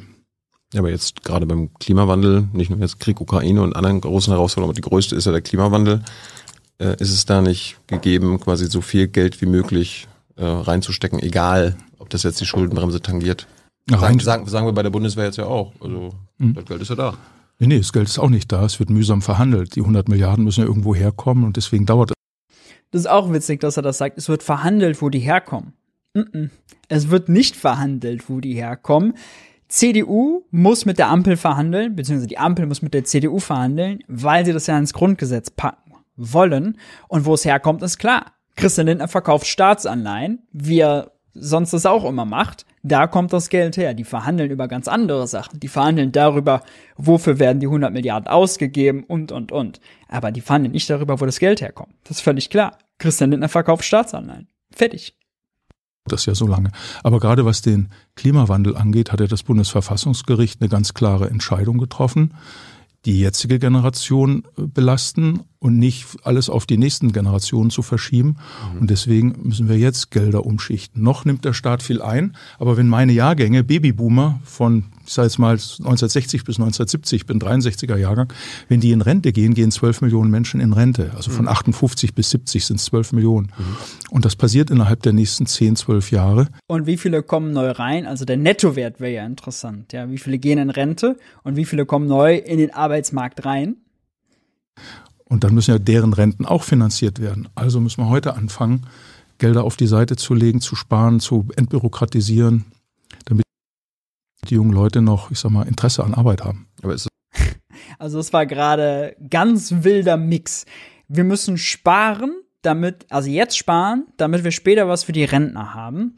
Das ist schon mal falsch, denn also das Rentenproblem, sage ich mal, ist eigentlich gar kein Geldproblem. Es ist vielmehr ein Wirtschaftsproblem. Erwirtschaften wir in unserer Wirtschaft, produzieren wir genug Güter und Dienstleistungen, damit alle, die die arbeiten und die die nicht arbeiten, also die Kinder und die Rentner, plus dann die, die keine Arbeit gerade finden, weil sie arbeitslos sind, plus die äh, äh Leute in, im Elternschaftsurlaub und so weiter und so fort, Elternauszeit, produzieren wir genug, damit alle genug reale Güter und Dienstleistungen konsumieren können. Das ist das wahre Rentenproblem. Und wenn wir natürlich Arbeitskräfte verlieren, wegen der Alterung der Gesellschaft, dann ist es entscheidend, ist doch alles entscheidende Frage ist, investieren wir jetzt, damit wir möglichst produktiv werden? Also ja, bitte her mit Digitalisierung, her mit Robotern, damit wir auch mit weniger Arbeitskräften mehr Güter die, oder die gleichen Güter und Dienstleistungen besser noch mehr herstellen können. Das entscheidet über den realen Wohlstand, den wir haben.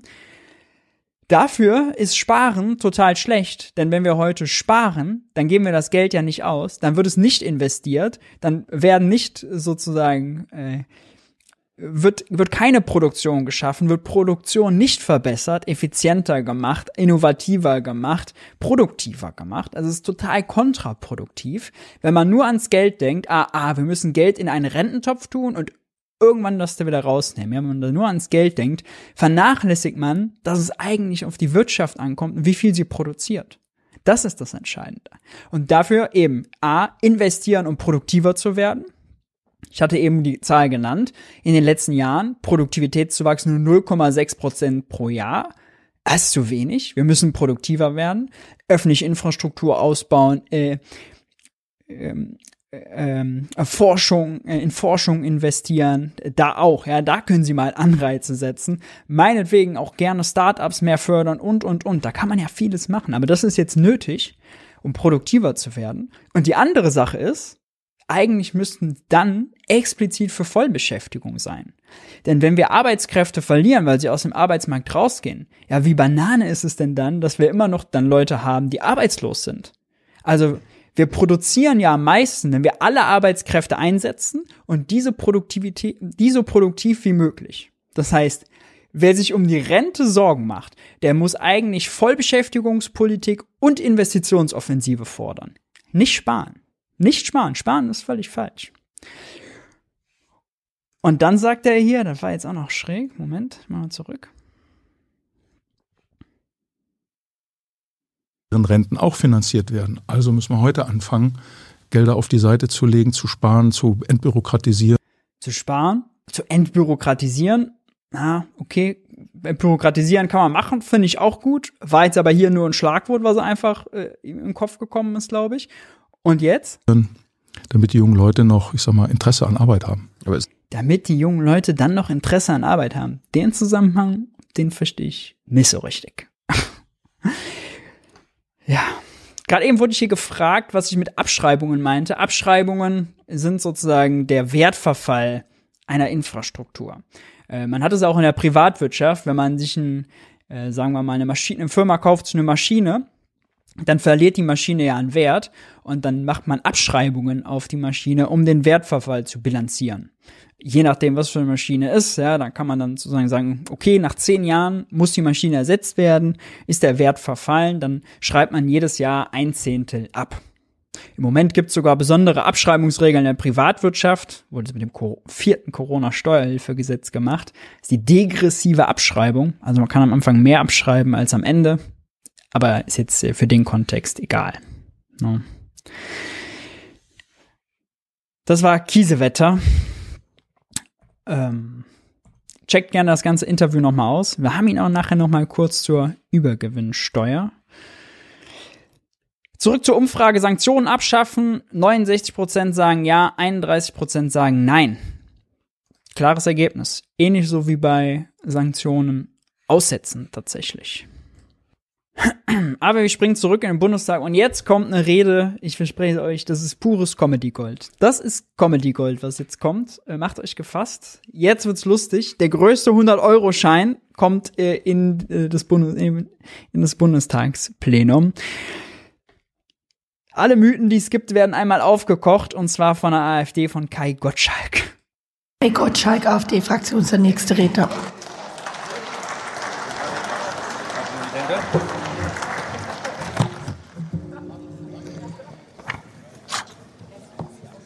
Ja, sehr geehrte Frau Präsidentin, verehrte Damen und Herren, man könnte sagen, und täglich grüßt das Murmeltier, werte Kollegen der CDU, CSU.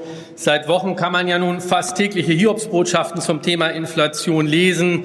Eine Umfrage von McKinsey hat nun auch festgestellt, dass mehr als der Ukraine-Krieg und die Corona-Krise die Menschen und Sie dort auf den Tribünen das Thema Inflation bewegt. Und dazu räumen wir mal mit einer der Hauslügen hier im Hause auf. Das Thema Inflation ist nicht erst durch den Ukraine-Krieg auf den Tagesplan getreten, sondern hier, die meisten Kollegen, hoffe ich, kennen es, im Bund der Steuerzahler wird es schon im Januar des Jahres hier thematisiert, meine Damen und Herren. Also hören Sie mit dem Märchen auf, es wäre der Ukraine-Krieg, es ist Ihre ideologische Inflation, das habe ich bereits gesagt, bei den Energiekosten. Und das Thema Inflation haben wir seit 2009 durch eine verfehlte EZB-Politik, meine Damen und Herren. Das ist ziemlich...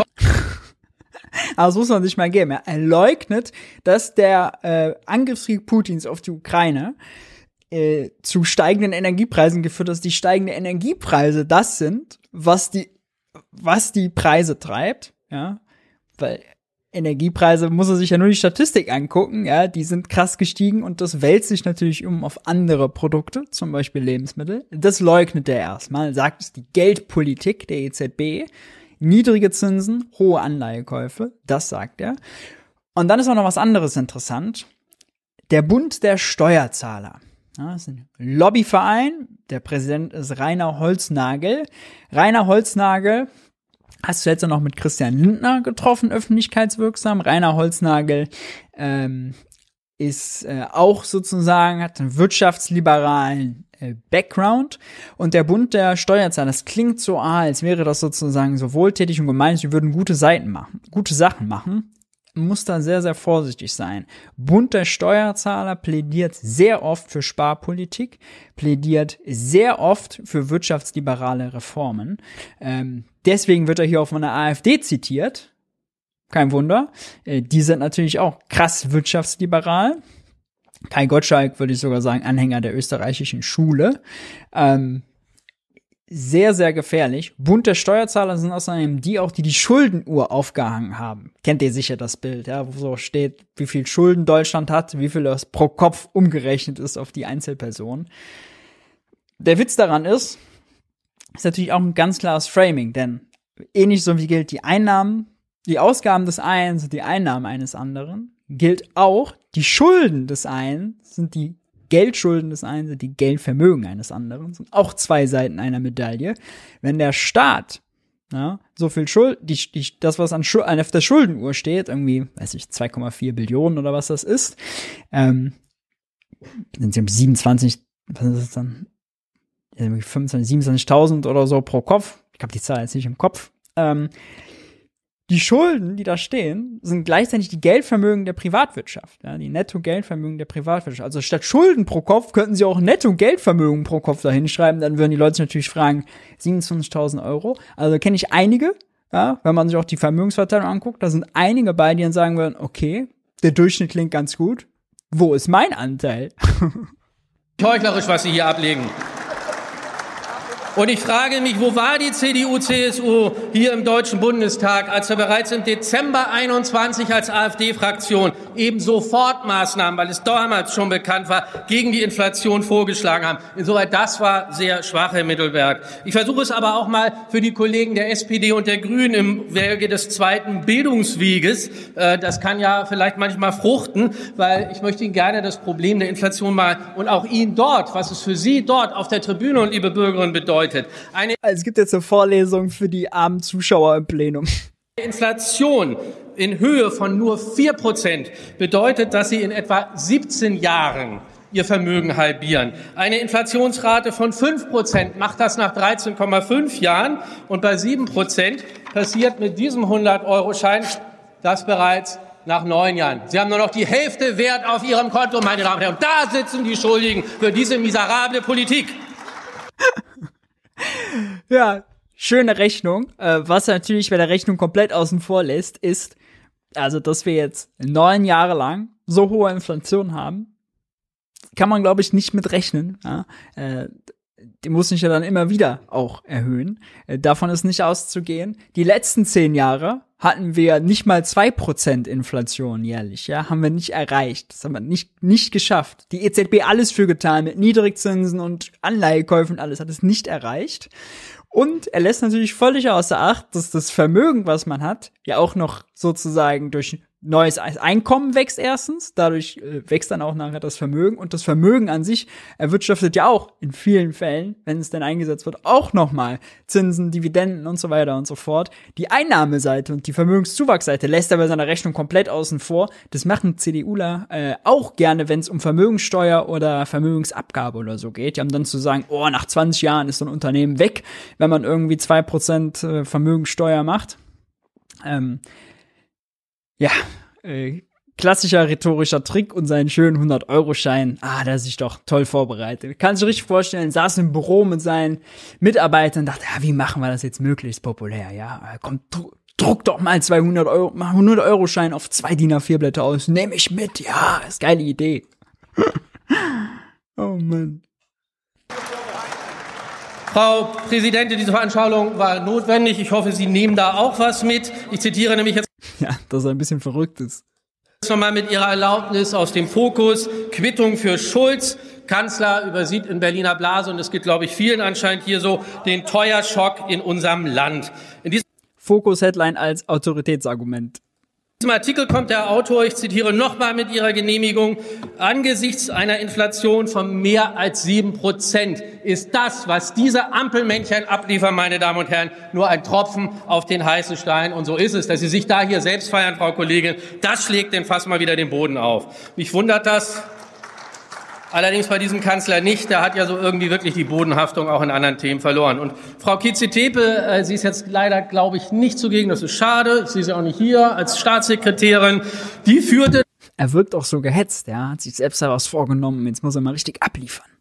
Dann tatsächlich im Dezember 21 aus. Und Herr Rosemann beeindruckte mich da auch, dass die Geldmenge, meine Damen und Herren, und die steigende Geldmenge nur mit der Inflation gar nichts zu tun hätte. Auch hier versuche ich es nochmal auf dem zweiten Bildungsweg und ich zitiere aus dem Heft der Bundeszentrale für politische Bildung, diese schreibt, ich zitiere nochmals, beim Entstehen der Inflation, das lernen also sogar schon die Kinder, spielt die Geldmenge in der Volkswirtschaft eine große Rolle. Wenn Sie das in einem Vertiefungsseminar belegen wollen, empfehle ich Ihnen Volkswirtschaftstheorie und Politik zur Quantitätstheorie. Da steht dann noch mehr drin, aber ich hoffe, Sie können es dann auch intellektuell umsetzen. Und wenn ich dann noch höre, meine Damen und Herren, also ist, er hat hier tatsächlich recht, dass das in der, äh, von der Bundeszentrale für politische Bildung auch so wiedergegeben wird, dass Geldmengen Wachstum zu Inflation führt. Das ist Monetarismus, nennt man die Theorie, die ist veraltet. Die ist veraltet, die hat nie gestimmt, die war theoretisch immer schwach. Ähm, und es ist auch einfach, äh, mittlerweile kommt die eigentlich nur noch von so Crash-Propheten wie Mark Friedrich oder auch in der Bitcoin-Szene ist die sehr beliebt, immer zu sagen, ja, wenn die Geldmenge wächst und es nicht mehr Güter gibt, dann mehr Geld, weniger Güter oder mehr Geld auf gleiche Gütermenge heißt Inflation, Geld wird weniger wert. Aber es gibt nie die Erklärung, das hat mir noch nie einer von denen plausibel erklären können, wie das denn real abläuft. Ja, also guckt ein Unternehmer sich die Geldmenge an und sagt, okay, die Geldmenge ist gewachsen, ich kann meine Produktion nicht ausweiten, steile These, ja.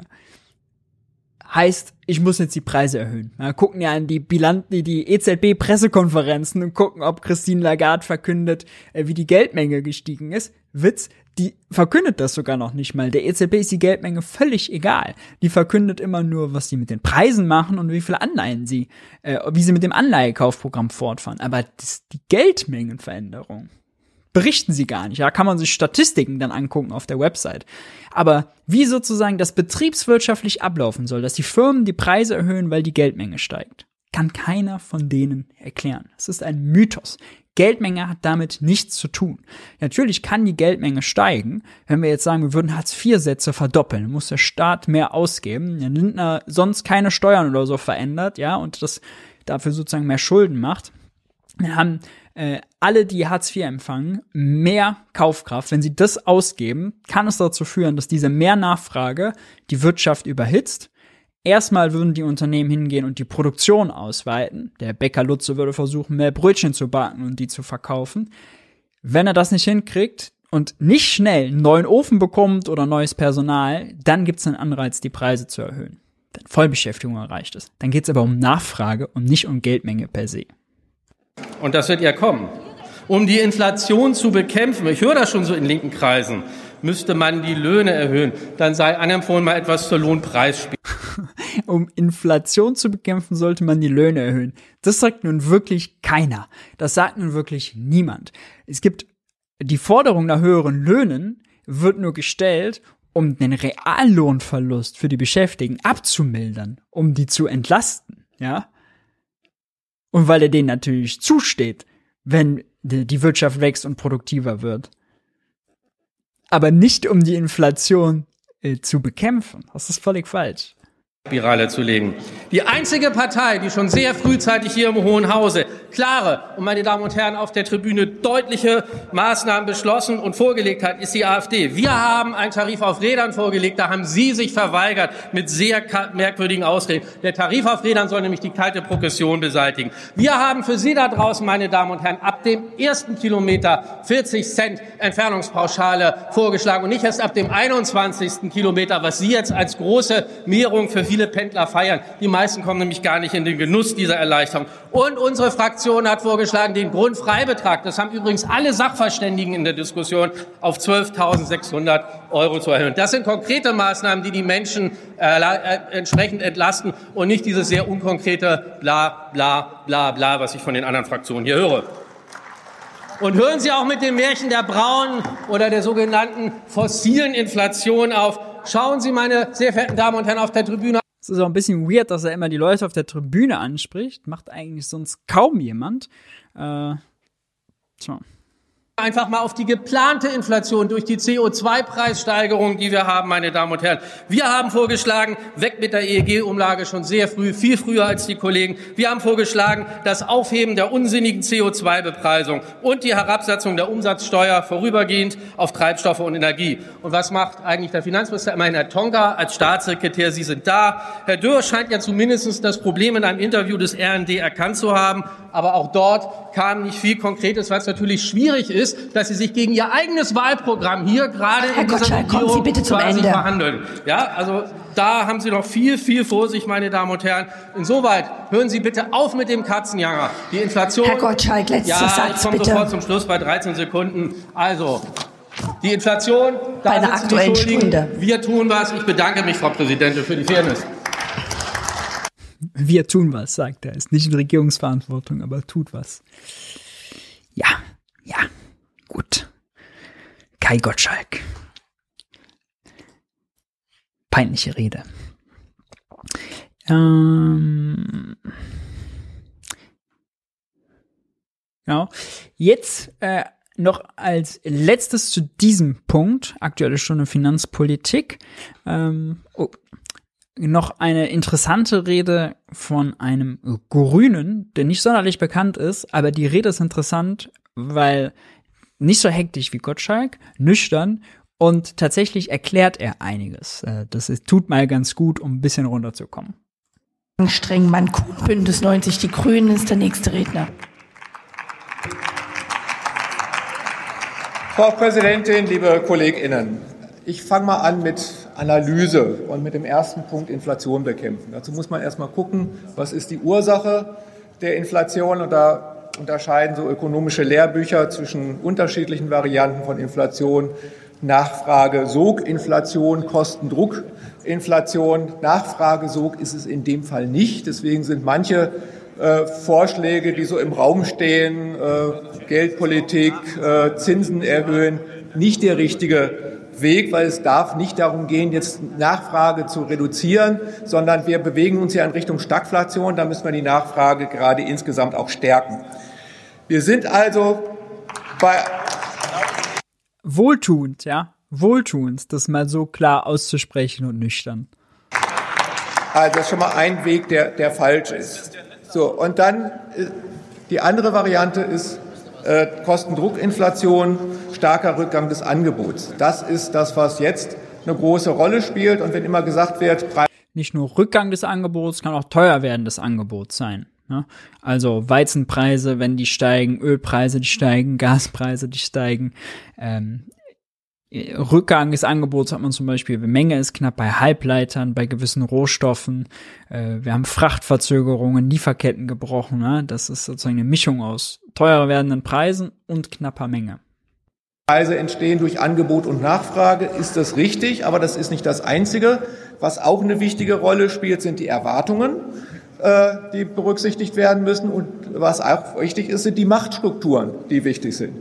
Und gerade bei den Machtstrukturen haben wir Ihnen unglaublich viel zu verdanken, weil Sie haben uns abhängig gemacht von Russland in der Energiepolitik. Und das ist eine Macht, die hat Putin schon vor dem Ukraine-Krieg ausgenutzt und macht er immer noch. Und deswegen müssen wir diese Machtstruktur reduzieren. Und deswegen ist die Diversifikation, die wir anstreben, genau der richtige Weg an der Stelle. Auch, ja, total richtiger Punkt. Leider nicht so ein populärer Redner, aber die Punkte, die er macht, sind sehr gut. Ja? Also 16 Jahre äh, Merkel, 16 Jahre Investitionsschwäche haben dazu geführt, dass wir abhängiger sind, zum einen von der russischen Energie, aber generell davon, Energie zu importieren. Wären wir bei Erneuerbaren schon weiter, nochmal, hätten wieder mehr Geld reingesteckt, hätten wir auch Planungs- und Genehmigungsverfahren beschleunigt, ja, kann man auch machen, gehört auch dazu, dann wären wir weniger abhängig davon, teure Energie aus dem Ausland zu importieren, dann hätten wir heute weniger Inflation.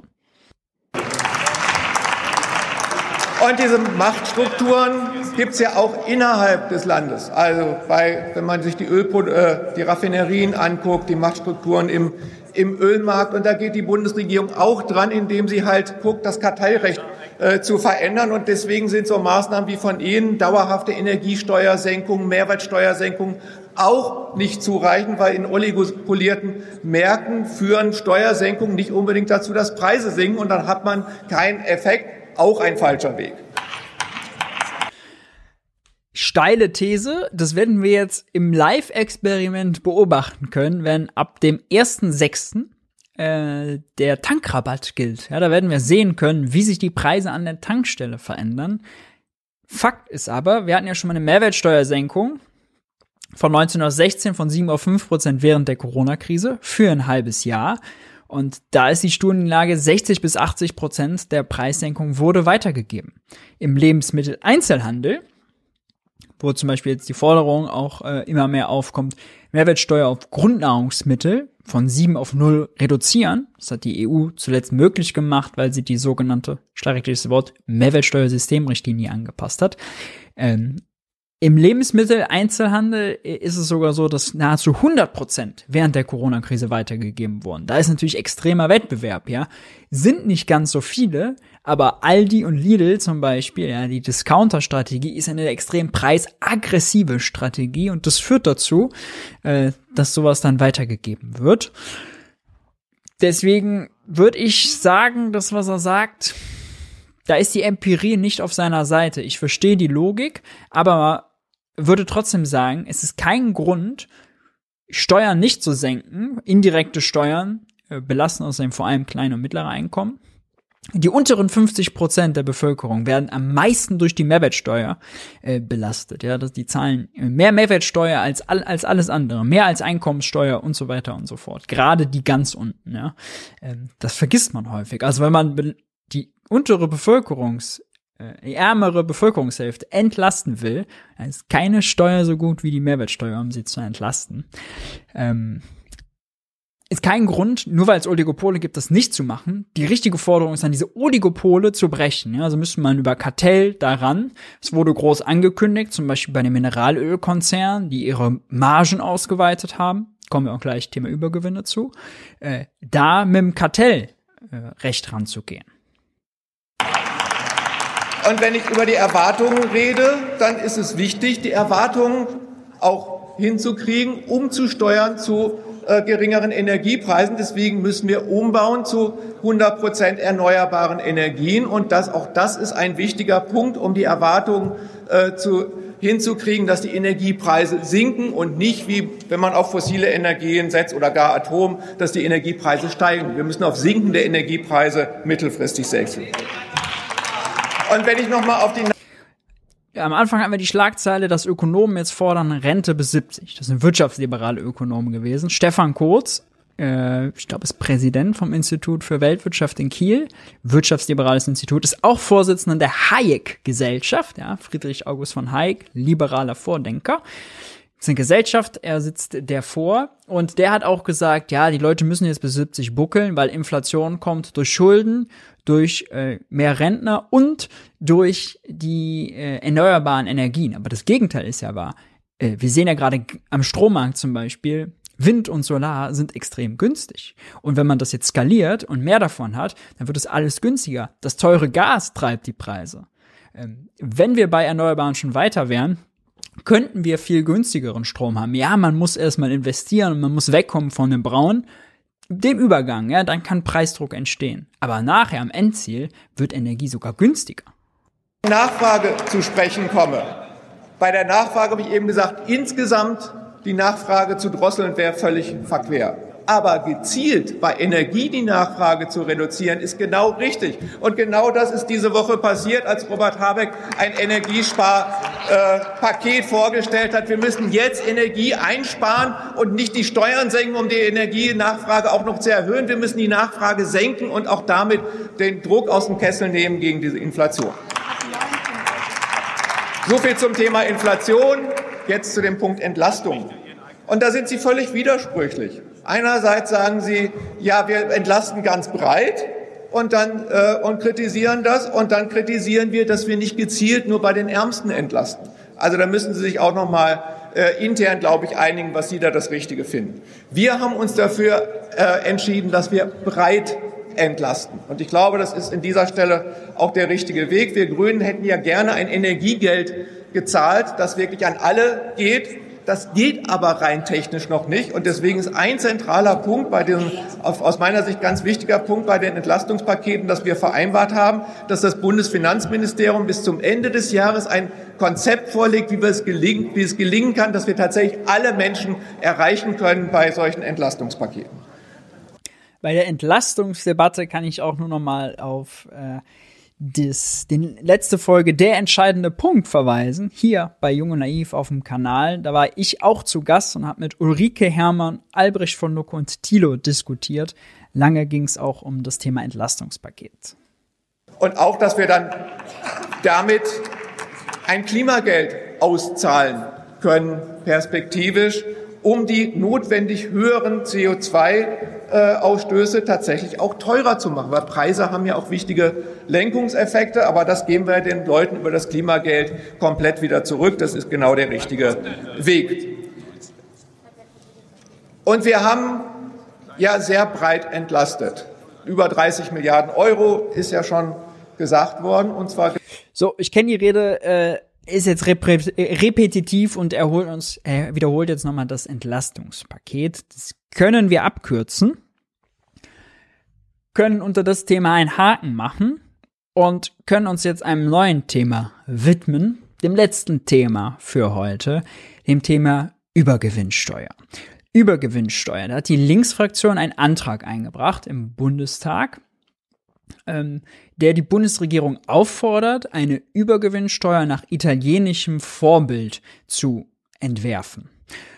Das italienische Vorbild bezieht sich auf ein Gesetz, was Mario Draghi schon im März eingeführt hat und jetzt im Mai nochmal nachgesteuert hat. Das Gesetz sieht vor, dass nur Energiekonzerne, die im Zeitraum Oktober 2021 bis März 2022, also in diesem Halbjahr, Übergewinne erzielt haben, definiert als ähm, Gewinnsteigerungen von mehr als 10% oder 5 Millionen Euro, dass auf diese Gewinnsteigerungen eine Übergewinnsteuer von 25% fällig wird.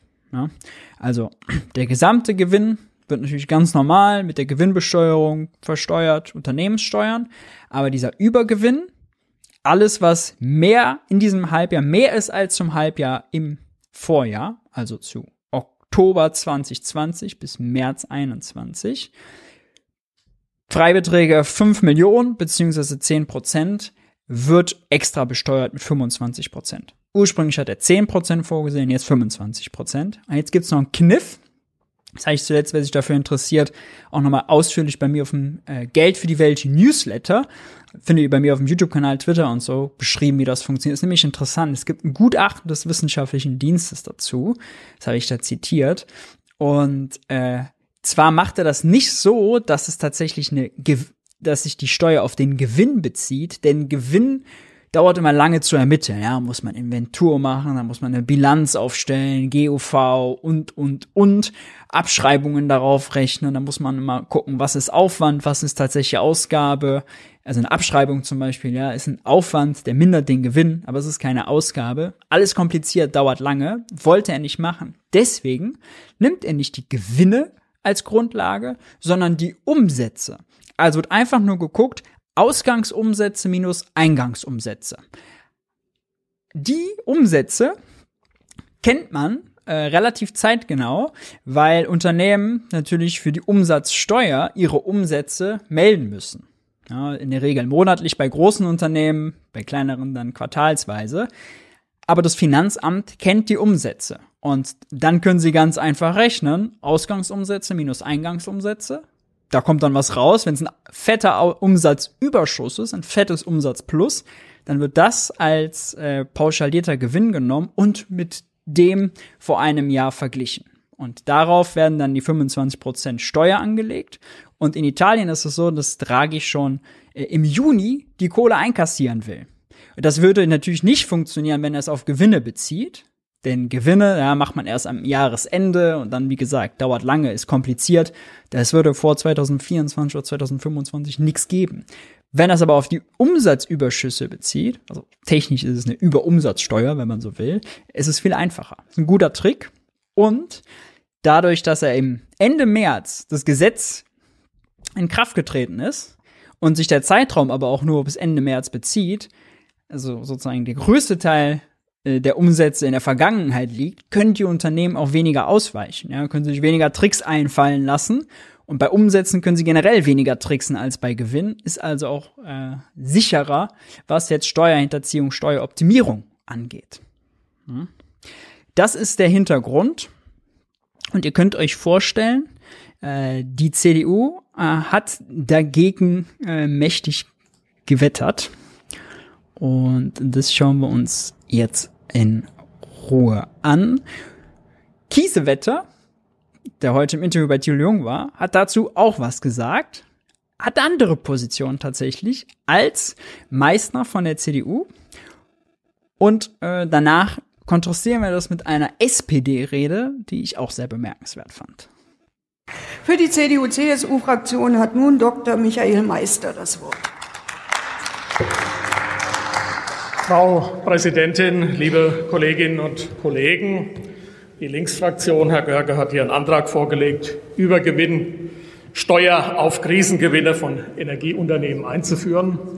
Das folgt dem Grundgedanken, dass man umverteilen soll in diesem Land. Und Herr Dahldrup hat eben von Sympathien gesprochen. Ich habe Sympathien für die soziale Marktwirtschaft. Soziale Marktwirtschaft statt Umverteilung.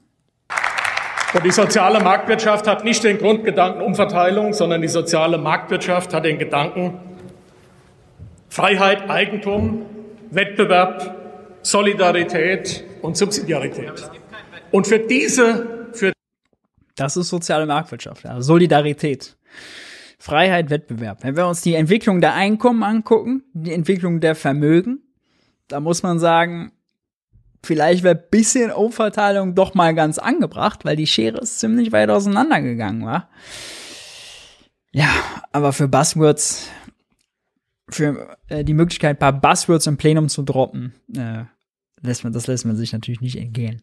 Für diese Grundsätze habe ich sehr viel Sympathie. Und diese Grundsätze haben unserem Land in den vergangenen 70 Jahren den Wohlstand beschert, den wir heute haben. Und den sollten wir nicht zerstören. Die Prinzipien unserer Marktwirtschaft haben sich innerhalb der letzten 70 Jahre außerdem mächtig geändert. Wenn man zum Beispiel die Agenda 2010 nimmt, ja, das ist danach eine ganz andere Marktwirtschaft gewesen als davor. Ähm, kann man überhaupt nicht miteinander vergleichen. Und früher hatten wir tatsächlich auch viel höhere Steuersätze. Da wurde mit dem Steuersystem noch viel mehr umverteilt, als heute wurde. Äh, aber alles beiseite Gewicht, alles kein Problem. Und die Übergewinne sind ja gerade Ausdruck davon, dass es nicht genug Wettbewerb gibt. Jeder, der es mit der Marktwirtschaft hält, der Wettbewerb will, den müssen diese Übergewinne eigentlich stören. Ja, marktmächtige Mineralölkonzerne, die so viel Macht haben, dass sie einfach höhere Preise durchdrücken können, das hat nichts mit Wettbewerb zu tun. Zweitens, alle Gewinne in diesem Land werden besteuert, gemäß der Bemessungsgrundlage. Also auch das, was Sie als Übergewinnbesteuerung wollen, das wird bereits besteuert nach den Regeln, die wir haben. Und was Sie fordern, ist eine zweite Besteuerung.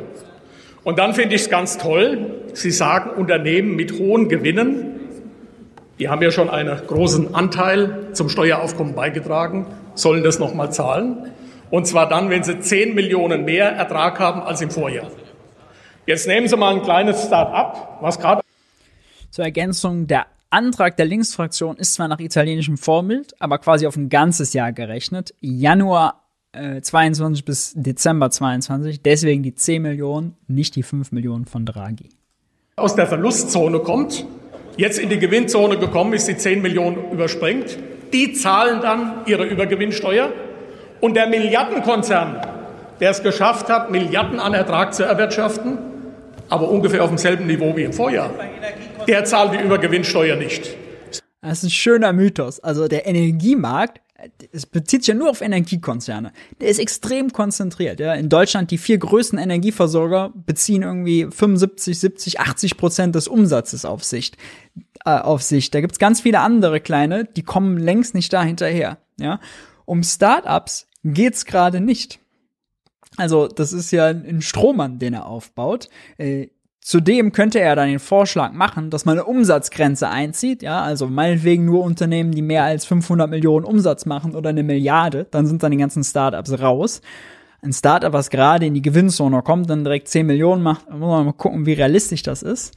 Aber es geht ja gerade um die Krisenprofiteure und die fetten Energiekonzerne, selbst RWE, die machen mit der dreckigen Kohle, machen sie jetzt äh, fette Gewinne, deutlich mehr Gewinne als je absehbar wieder war, weil zum Beispiel RWE Kohle äh, am Strommarkt dann sozusagen äh, anbietet und verkauft und am Strommarkt, das muss man jetzt auch wissen, gilt das sogenannte Merit Order Prinzip. So ist der Strommarkt reguliert. Das Merit Order Prinzip äh, besagt, dass es gibt eine gewisse Nachfrage nach Strom und dann äh, gibt es verschiedene Anbieter, Windkraft, Solar, Kohle, Atom, Gas. Und als erstes safe verkaufen dürfen die günstigen Anbieter. Das ist dann Wind, Solar, die dürfen ihre Mengen an Strom als erstes verkaufen, so lange bis sie halt können. Wenn es dann noch mehr Nachfrage gibt, dann kommt Kohle mit rein, da kommt Atom mit rein. Und wenn das auch nicht reicht, dann müssen auch die Gas, kommen auch die Gaskraftwerke zum Zug, bieten also Strom an. Das Gas ist aber ja so teuer geworden. Deswegen ist der Gasstrom so teuer geworden. Und jetzt das Entscheidende, den Preis am Strommarkt, äh, der dann für alle gleich ist, die da verkaufen, definiert sich über den teuersten Anbieter. Also wenn die Gaskraftwerke mit reinkommen, um die Nachfrage zu decken und da mitverkaufen, dann gilt der teure Gaspreis für alle anderen. Und der teure Gaspreis besorgt dann RWE, selbst mit der schmutzigen Kohle, extreme Gewinnmargen. Ja, sorgt dafür, dass RWE mit der Kohle auch noch sehr viel Kohle verdient tatsächlich. Äh, und fette Umsatz plus äh, Umsatzzuwächse hat, fette Ums äh, Gewinnzuwächse hat. Also was hier der CDU-Kollege macht, ist Strohmänner aufbauen. Ist doch absoluter Blödsinn, was Sie hier vorschlagen. Kleine bestrafen und die Großen müssen nicht zahlen. Eigentlich. Genau das Gegenteil ist ja wahr, ja. Die Großen die profitieren, die kommen ran, nicht die Kleinen. Habe ich von Ihnen immer das Umgekehrte gehört. Sie wollen an die Großen dran. Und deshalb ist es eine absolute Ungleichbehandlung von Gewinnen. Es hängt nämlich nicht vom Gewinn, um Entstehen des Gewinnes ab, sondern vom Vorjahr, was eigentlich überhaupt nichts mit der Sache zu tun hat. Und dann setzen wir vollkommen falsche Anreize in unserer Marktwirtschaft. Wir haben einen Bundeswirtschaftsminister, Frau Brandner, der momentan durch die Welt reist und versucht, knappe Güter die sich aufgrund des Angriffskriegs Russland auf Ukraine verknappt haben, hier nach Deutschland zu holen. Ich nenne mal Gas, Öl, man könnte die Liste weiterführen. Und jetzt sagen wir gleichzeitig, diejenigen, die uns das dann liefern, die wollen wir besonders hoch besteuern. Glauben Sie, dass das dem Herrn Habeck bei seiner Werbereise hilft, wenn er durch die Welt fährt, das hierher zu bringen? Nein, wir werden zu einer Verknappung beitragen mit der Idee von eh schon knappen Gütern. Und das ist nicht im Interesse unseres Landes und der Menschen, die hier leben. Und dann Übergewinne zeichnen sich ja gerade dadurch aus, dass man das Geschäft seines Lebens macht und in Krisen deutlich, deutlich mehr Gewinne macht als üblich, ja, als absehbar auch war. Äh, selbst wenn man die 25% abzieht, ist das also immer noch ein gutes Geschäft. Griechenland macht eine Übergewinnsteuer, ich glaube mit 90 Prozent oder so ab einer hohen Freigrenze. Das tut natürlich weh. Äh, also dann kommt nicht viel Übergewinn da am Ende raus, ja. Da könnte man noch darüber reden. Aber bei 25 Prozent oder 10 Prozent, wie Italien das gemacht hat, das stimmt das natürlich nicht. Und man kann, er kann ja mal nach Italien gucken, ob Italien äh, jetzt keine Energie mehr importieren konnte oder ob die Energieversorger jetzt weniger produziert haben. Und bezieht sich natürlich auf den vergangenen Zeitraum, zum Beispiel in Italien. Ja. Deswegen die Anpassungseffekte gibt's gar nicht mehr. In Zukunft können sie wieder Gewinne machen. Lieber Kollege Dahldrup, Sie haben eben Mainz angesprochen. Ja, Mainz ist eine tolle Geschichte. BioNTech. Wie kann man eigentlich nach zwei Jahren Pandemie BioNTech immer noch falsch aussprechen? Einerseits für uns alle, nicht wegen Steueraufkommen, sondern weil wir einen Impfstoff haben. Das ist genau so ein Start-up, was plötzlich nach oben geschossen ist und dann plötzlich diesen Übergewinn produziert. Nicht im Energiebereich, aber darum geht's mir momentan nicht. Energiebereich, ja, der richtig erkannt. Ist wieder fa völlig falscher Vergleich, aber darum geht's ihm nicht. Ja, bei OnTech, die haben auch ja fette Gewinne gemacht. Start-up, was hochgekommen ist. Start-up wie RWE, ja. Der, entscheidende der Zukunftstechnologie Steinkohle. Punkt ist doch, was Sie mit Ihrer Übergewinnsteuer tun, ist in diesem Land Innovation bestrafen. Der, der innovativ ist, wird von Ihnen bestraft. Und wir müssen Innovation belohnen und nicht bestrafen in diesem Land. Innovativ ist also der Mineralölkonzern, der durch seine schiere Marktmacht einfach fette, äh, hohe Preise durchsetzen kann. Okay. Oder innovativ ist RWE mit der Steinkohle, die Glück haben, dass Gas so teuer wird, dass sie am Strommarkt der, durch das Merit-Order-Prinzip der Gaspreis maßgebend ist und sie deswegen fette Gewinne machen. Das ist also Innovation. So, so, liebe CDU. Liebe Freunde, Sie haben die Abgrenzungsprobleme. Was ist eigentlich ein Übergewinn? Sie machen es sich leicht und sagen, wenn es 10 Millionen mehr sind als im Vorjahr. Das ist aus meiner, Sinn, meiner Sicht eine ziemlich unsinnige Definition. Was wäre denn eine gute? Dann reden Sie von krisenbedingt. Gute Definition liefert er leider nicht. Wo wird denn in der Definition abgefragt, ob es krisenbedingt ist oder ob es andere Gründe hat? Und es ist ganz klar, wir haben kluge Steuerberater in diesem Land. Die werden natürlich dann dafür sorgen, dass bei der Frage von Rückstellung bilden, bei der Frage, wann man Gewinne entstehen lässt, dafür gesorgt wird, dass man innerhalb der gewissen Schwankungsgrenzen bleibt und die Steuer nicht zahlt. Also ein Anreiz für Steuergestaltung. Wenn er das italienische Modell kennen würde, würde er verstehen, dass das da nicht gilt, weil es sich auf die Vergangenheit bezieht.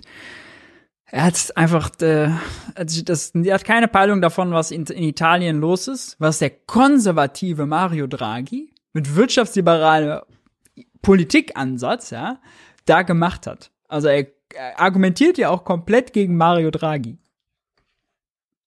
Italienischer Minister, äh, Premierpräsident. Premierminister, so. Und ich bin der Meinung, wir sollten unsere Innovation auf das Geschäft und nicht auf die Frage Steuergestaltung richten. Und zum Abschluss der Hinweis, Sie sagen, na ja, die Vereinigten Staaten von Amerika hatten das ja auch schon.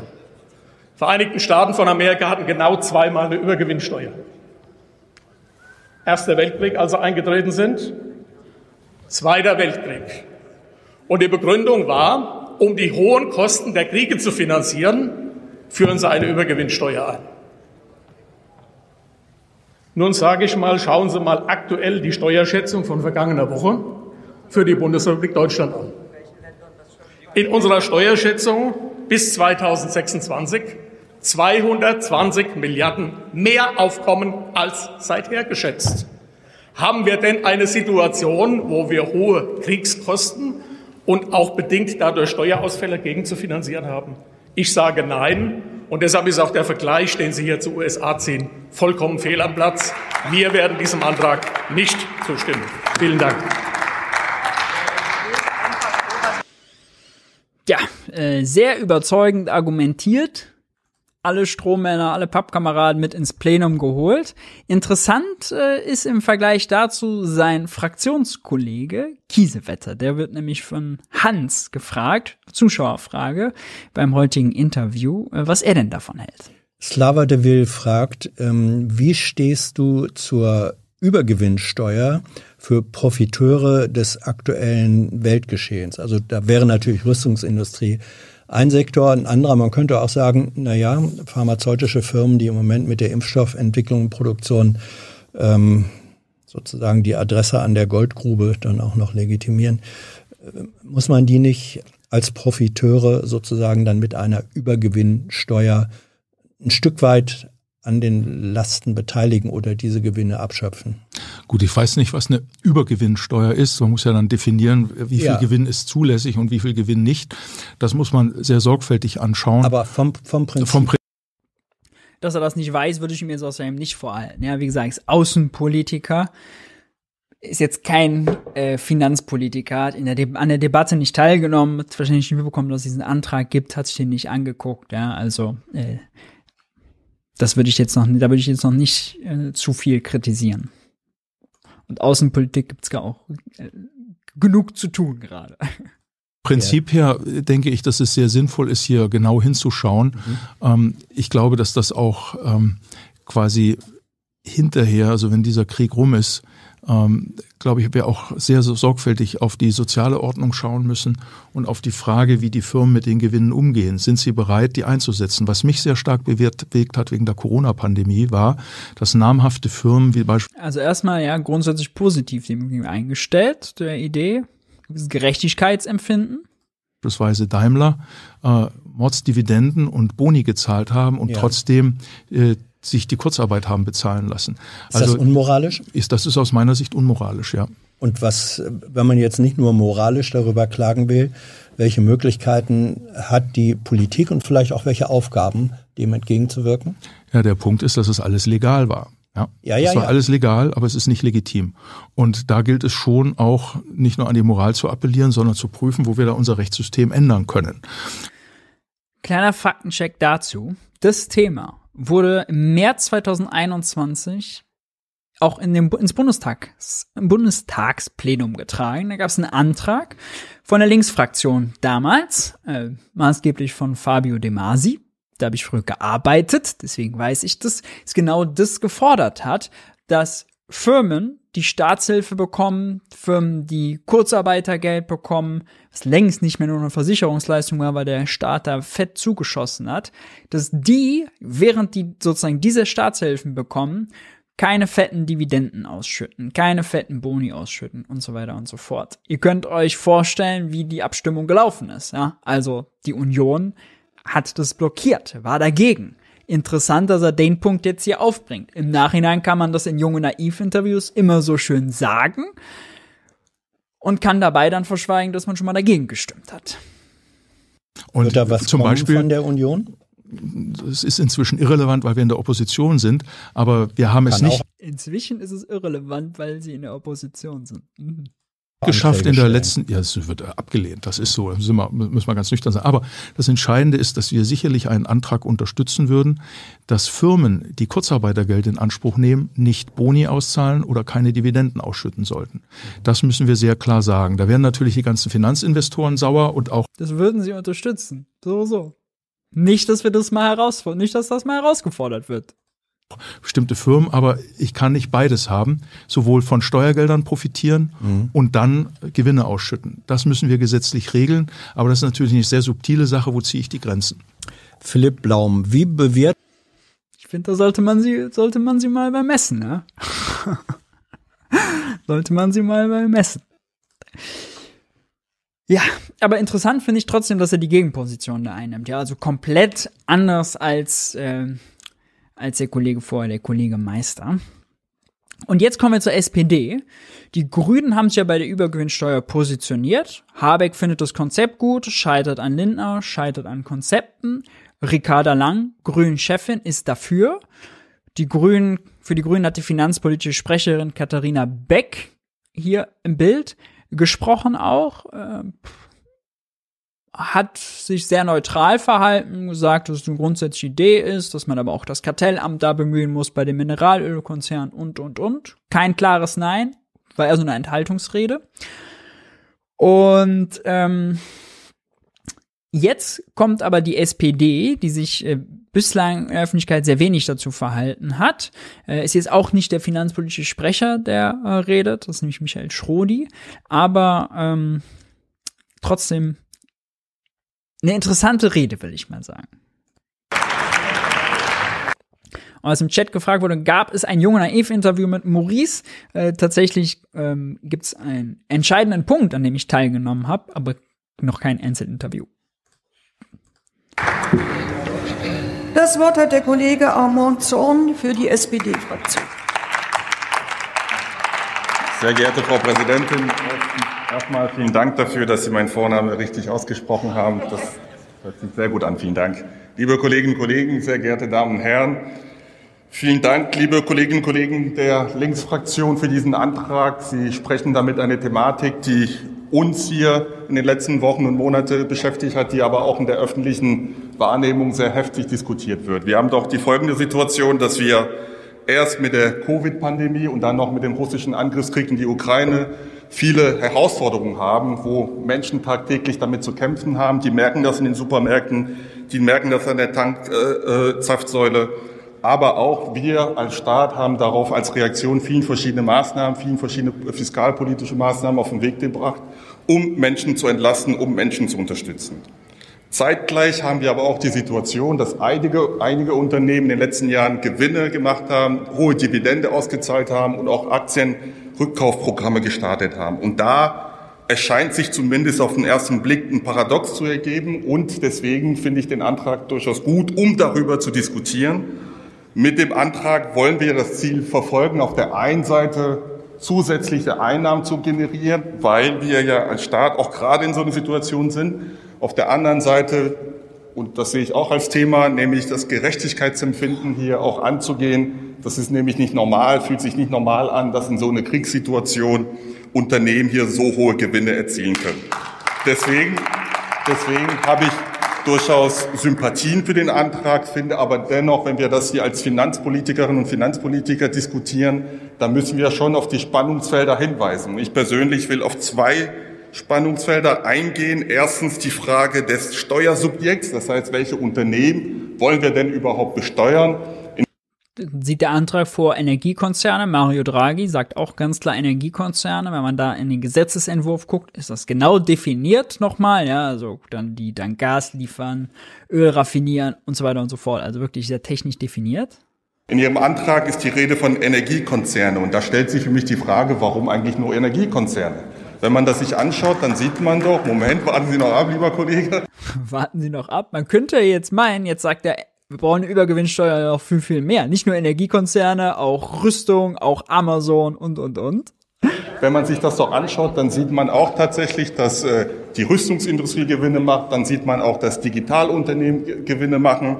Ich finde persönlich, dass wir hier ein Problem der Verhältnismäßigkeit haben und würde das auch in Frage stellen, ob das überhaupt verfassungsrechtlich so einfach möglich ist, zu sagen, dass man nur die Energiekonzerne hier besteuert, dass man sich nur eine Branche hier herausgreift, das finde ich nicht fair, das ist nicht richtig.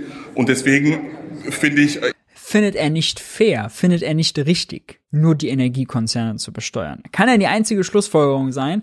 Er sagt, es ist ungerecht, es fühlt sich nicht richtig an, wenn viele unter der Krise leiden und einige fette Gewinne machen. Und er findet nicht fair, wenn nur einige, die da fette Gewinne machen, zu Steuer, Steuern zahlen müssen. Also wäre die logische Schlussfolgerung aus diesem Argument breite Übergewinnsteuer, ja, auf verschiedene Branchen ausweiten. Ihren Vorschlag hier nicht sinnvoll. Die zweite Frage ist die Frage des Steuerobjekts, nämlich die Bemessungsgrundlage. Und da kann man auch eine wissenschaftliche, wissenschaftliche Abhandlung darüber schreiben. Da kann man sicherlich Tag und Nacht darüber diskutieren. Es gibt die Möglichkeit, dass man sich nur die Gewinne im Jahr anschaut, das heißt im Jahr 2022 beispielsweise. Nee, nur die Gewinne würde nicht reichen, man braucht einen Vergleich.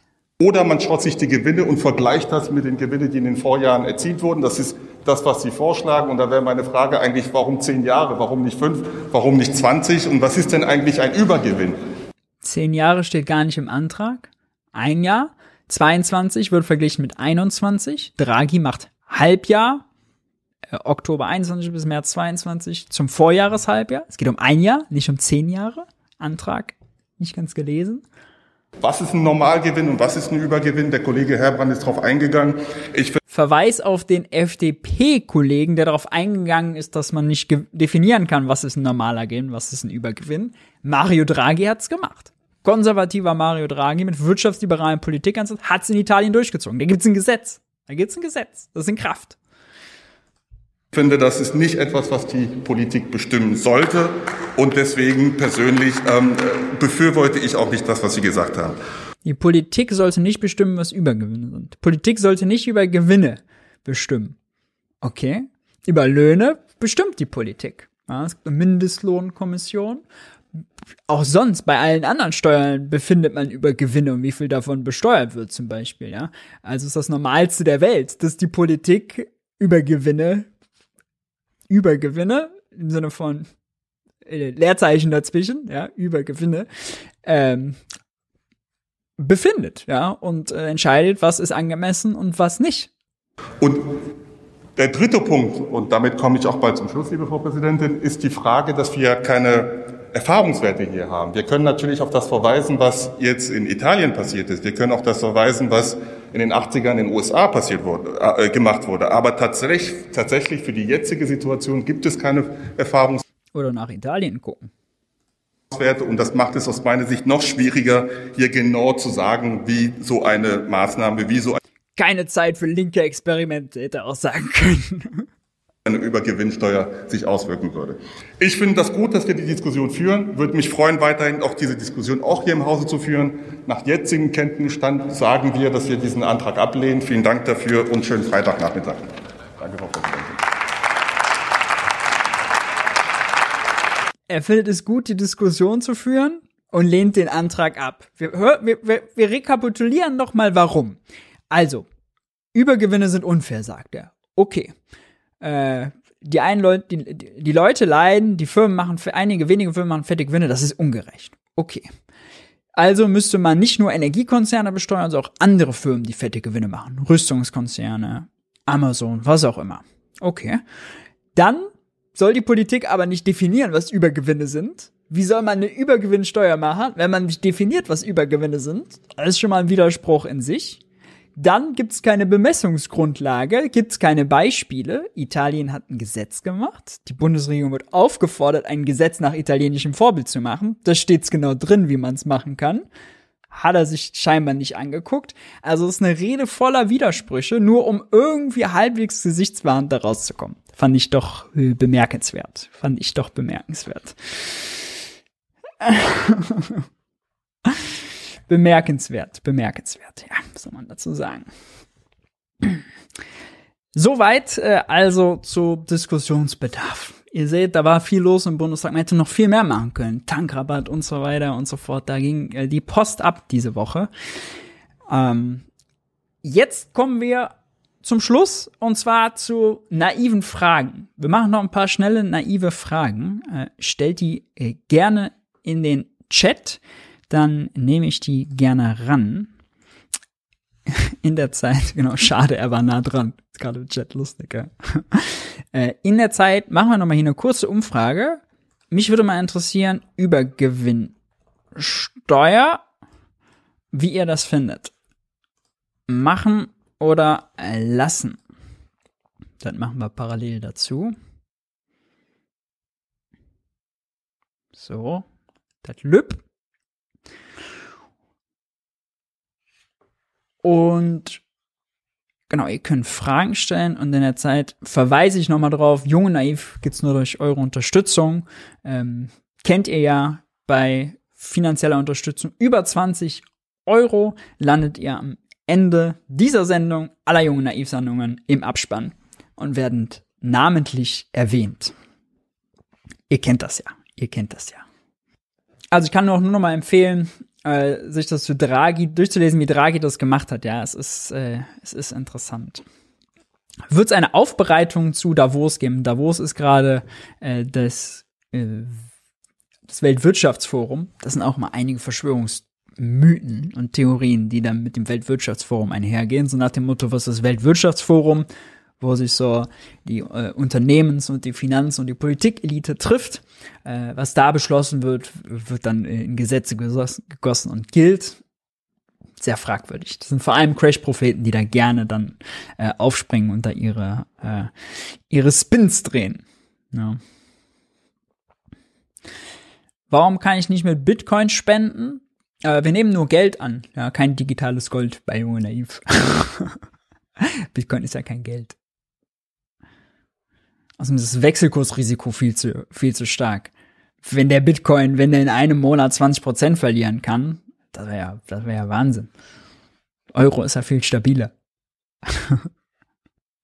äh, wie nimmt Draghi dann aber Firmen aus der Überumsatzsteuer aus, die gerade viele investiert haben? Man kann ja durch Investitionen deutlich niedriger Profite haben, würde aber nun aber besteuert. Nun, erstmal müssen die ja sozusagen, investi wenn die investieren, haben die auch Ausgaben. Ja, das würde sozusagen berücksichtigt, wenn die Investition auch eine Ausgabe ist. Denn, also Überumsatzsteuer meint nicht, man nimmt nur pauschal den Umsatz, sondern man nimmt den Umsatzüberschuss. Ausgangsumsätze minus Eingangsumsätze. Es ist quasi, es ist ein, es ist ein, anderes Verfahren, einen pauschalierten Gewinn zu äh, berechnen, weil man Abschreibungen zum Beispiel nicht mit reinnimmt ähm, und andere Wertminderungen, zum Beispiel Korrekturen, die sich aus der Inventur ergeben. Aber äh, ja, ist eben ein einfaches Prozedere, um schneller zu Potte zu kommen. Ich habe nicht verstanden, warum Vollbeschäftigung die Verhandlungsposition für höhere Löhne stärkt. Kann ich nicht eher höhere Löhne fordern, wenn mein Arbeitgeber eben keinen zweiten wie mich findet? Ja, aber wenn dein Arbeitgeber findet ja mit höherer Wahrscheinlichkeit keinen zweiten wie dich, wenn die Person, die dich ersetzen könnte, woanders beschäftigt ist. Also je mehr Leute Arbeit suchen, also mehr Arbeitssuchende auf offene Stellen kommen, je höher die Arbeitslosigkeit ist, desto mehr Bewerber rangeln sich ja um die wenigen verfügbaren Jobs. Also es ist wirklich genau andersrum. Vollbeschäftigung heißt äh, weniger Bewerber pro Position, heißt mehr Macht für den Einzelnen. Und hohe Arbeitslosigkeit heißt wenig Macht für den Einzelnen. Investitionsstau und Schuldenbremse, wie stehst du dazu? Ich äh, bin ein Kritiker der Schuldenbremse. Man könnte sie auch Investitionsbremse nennen, wenn man sich anguckt, seit Einführung der Schuldenbremse hatten wir auch eine öffentliche Investitionsschwäche. Ähm, generell finde ich, bei Schuldenregeln sollte man eher darauf achten, eher danach gucken, dass man äh, eine dass man die Regeln darauf ausrichtet, dass man Vollbeschäftigung erreichen kann, dass die Wirtschaft gut ausgelastet ist, dass man gute Arbeit hat, dass man bei Energiewende vorwärts kommt, dass man das Klima schützt. Also eher reale Ziele, konkrete Ziele in Angriff nehmen, als willkürliche Schuldenregeln zu erfüllen. Denn wenn man mal ganz, also unsere, unsere, unser Wohlstand hängt ja davon ab, wie viel wir produzieren, wie produktiv wir dabei sind. Ähm, und wie gut diese Produktion ist. Und voll Arbeitslosigkeit, Arbeitslosigkeit heißt ja, sind Leute, die suchen Arbeit, würden gerne mitproduzieren, aber können nicht daran teilnehmen, können nichts produzieren. Das ist ja eine Verschwendung von Arbeitskraft, eine Verschwendung von Ressourcen. Und aus der Sicht äh, sollte sozusagen die Fiskalpolitik immer ermöglichen, Vollbeschäftigung zu erreichen. Da müsste sogar Christian Lindner dafür sein. Dann kommen nochmal ganz viele politische Fragen dazu. Was für Jobs, in welchen Bereichen wollen wir Produktion, in welchen Bereichen wollen wir wachsen, in welchen Bereichen wollen wir nicht wachsen. Ja, da muss man dann regulieren. Aber so rein ökonomisch ist Vollbeschäftigung erstmal was Gutes. Gut, ihr Lieben. Es ist spät geworden. Zweieinhalb Stunden. So lange war gar nicht äh, geplant, aber es war so viel, so viel Inhalt, so viel Videos. Äh, tja, und ich bin eine alte Quasseltante. Schande auf mein Haupt. Äh, danke, dass ihr da wart. Äh, lasst, wenn euch das Video gefallen, lasst gerne ein Like da. Lasst ein Abo da. Wie gesagt, Wirtschaftsfragen gibt's jeden Montag ab 21 Uhr. Also nächsten Montag sehen wir uns um 21 Uhr wieder, machen eine neue Rückschau. Wenn ihr Vorschläge habt für Videos, die wir gucken sollen, für Schlagzeilen, die wir gucken sollen, packt die gerne unter dieses Video in die Kommentare. Äh, das würde mich interessieren, das gucke ich äh, mir immer gerne an. Die Umfrage hat außerdem ergeben, 90% von euch sind für die Übergewinnsteuer, 10% nur dagegen. Äh, eine klare, klares Ergebnis also. In diesem Sinne, äh, wünsche ich euch noch eine schöne Woche. Danke, dass ihr da wart und wir sehen uns nächsten Montag wieder beim Wirtschaftsbriefing. Ich bin raus. Haut rein. Ciao, ciao.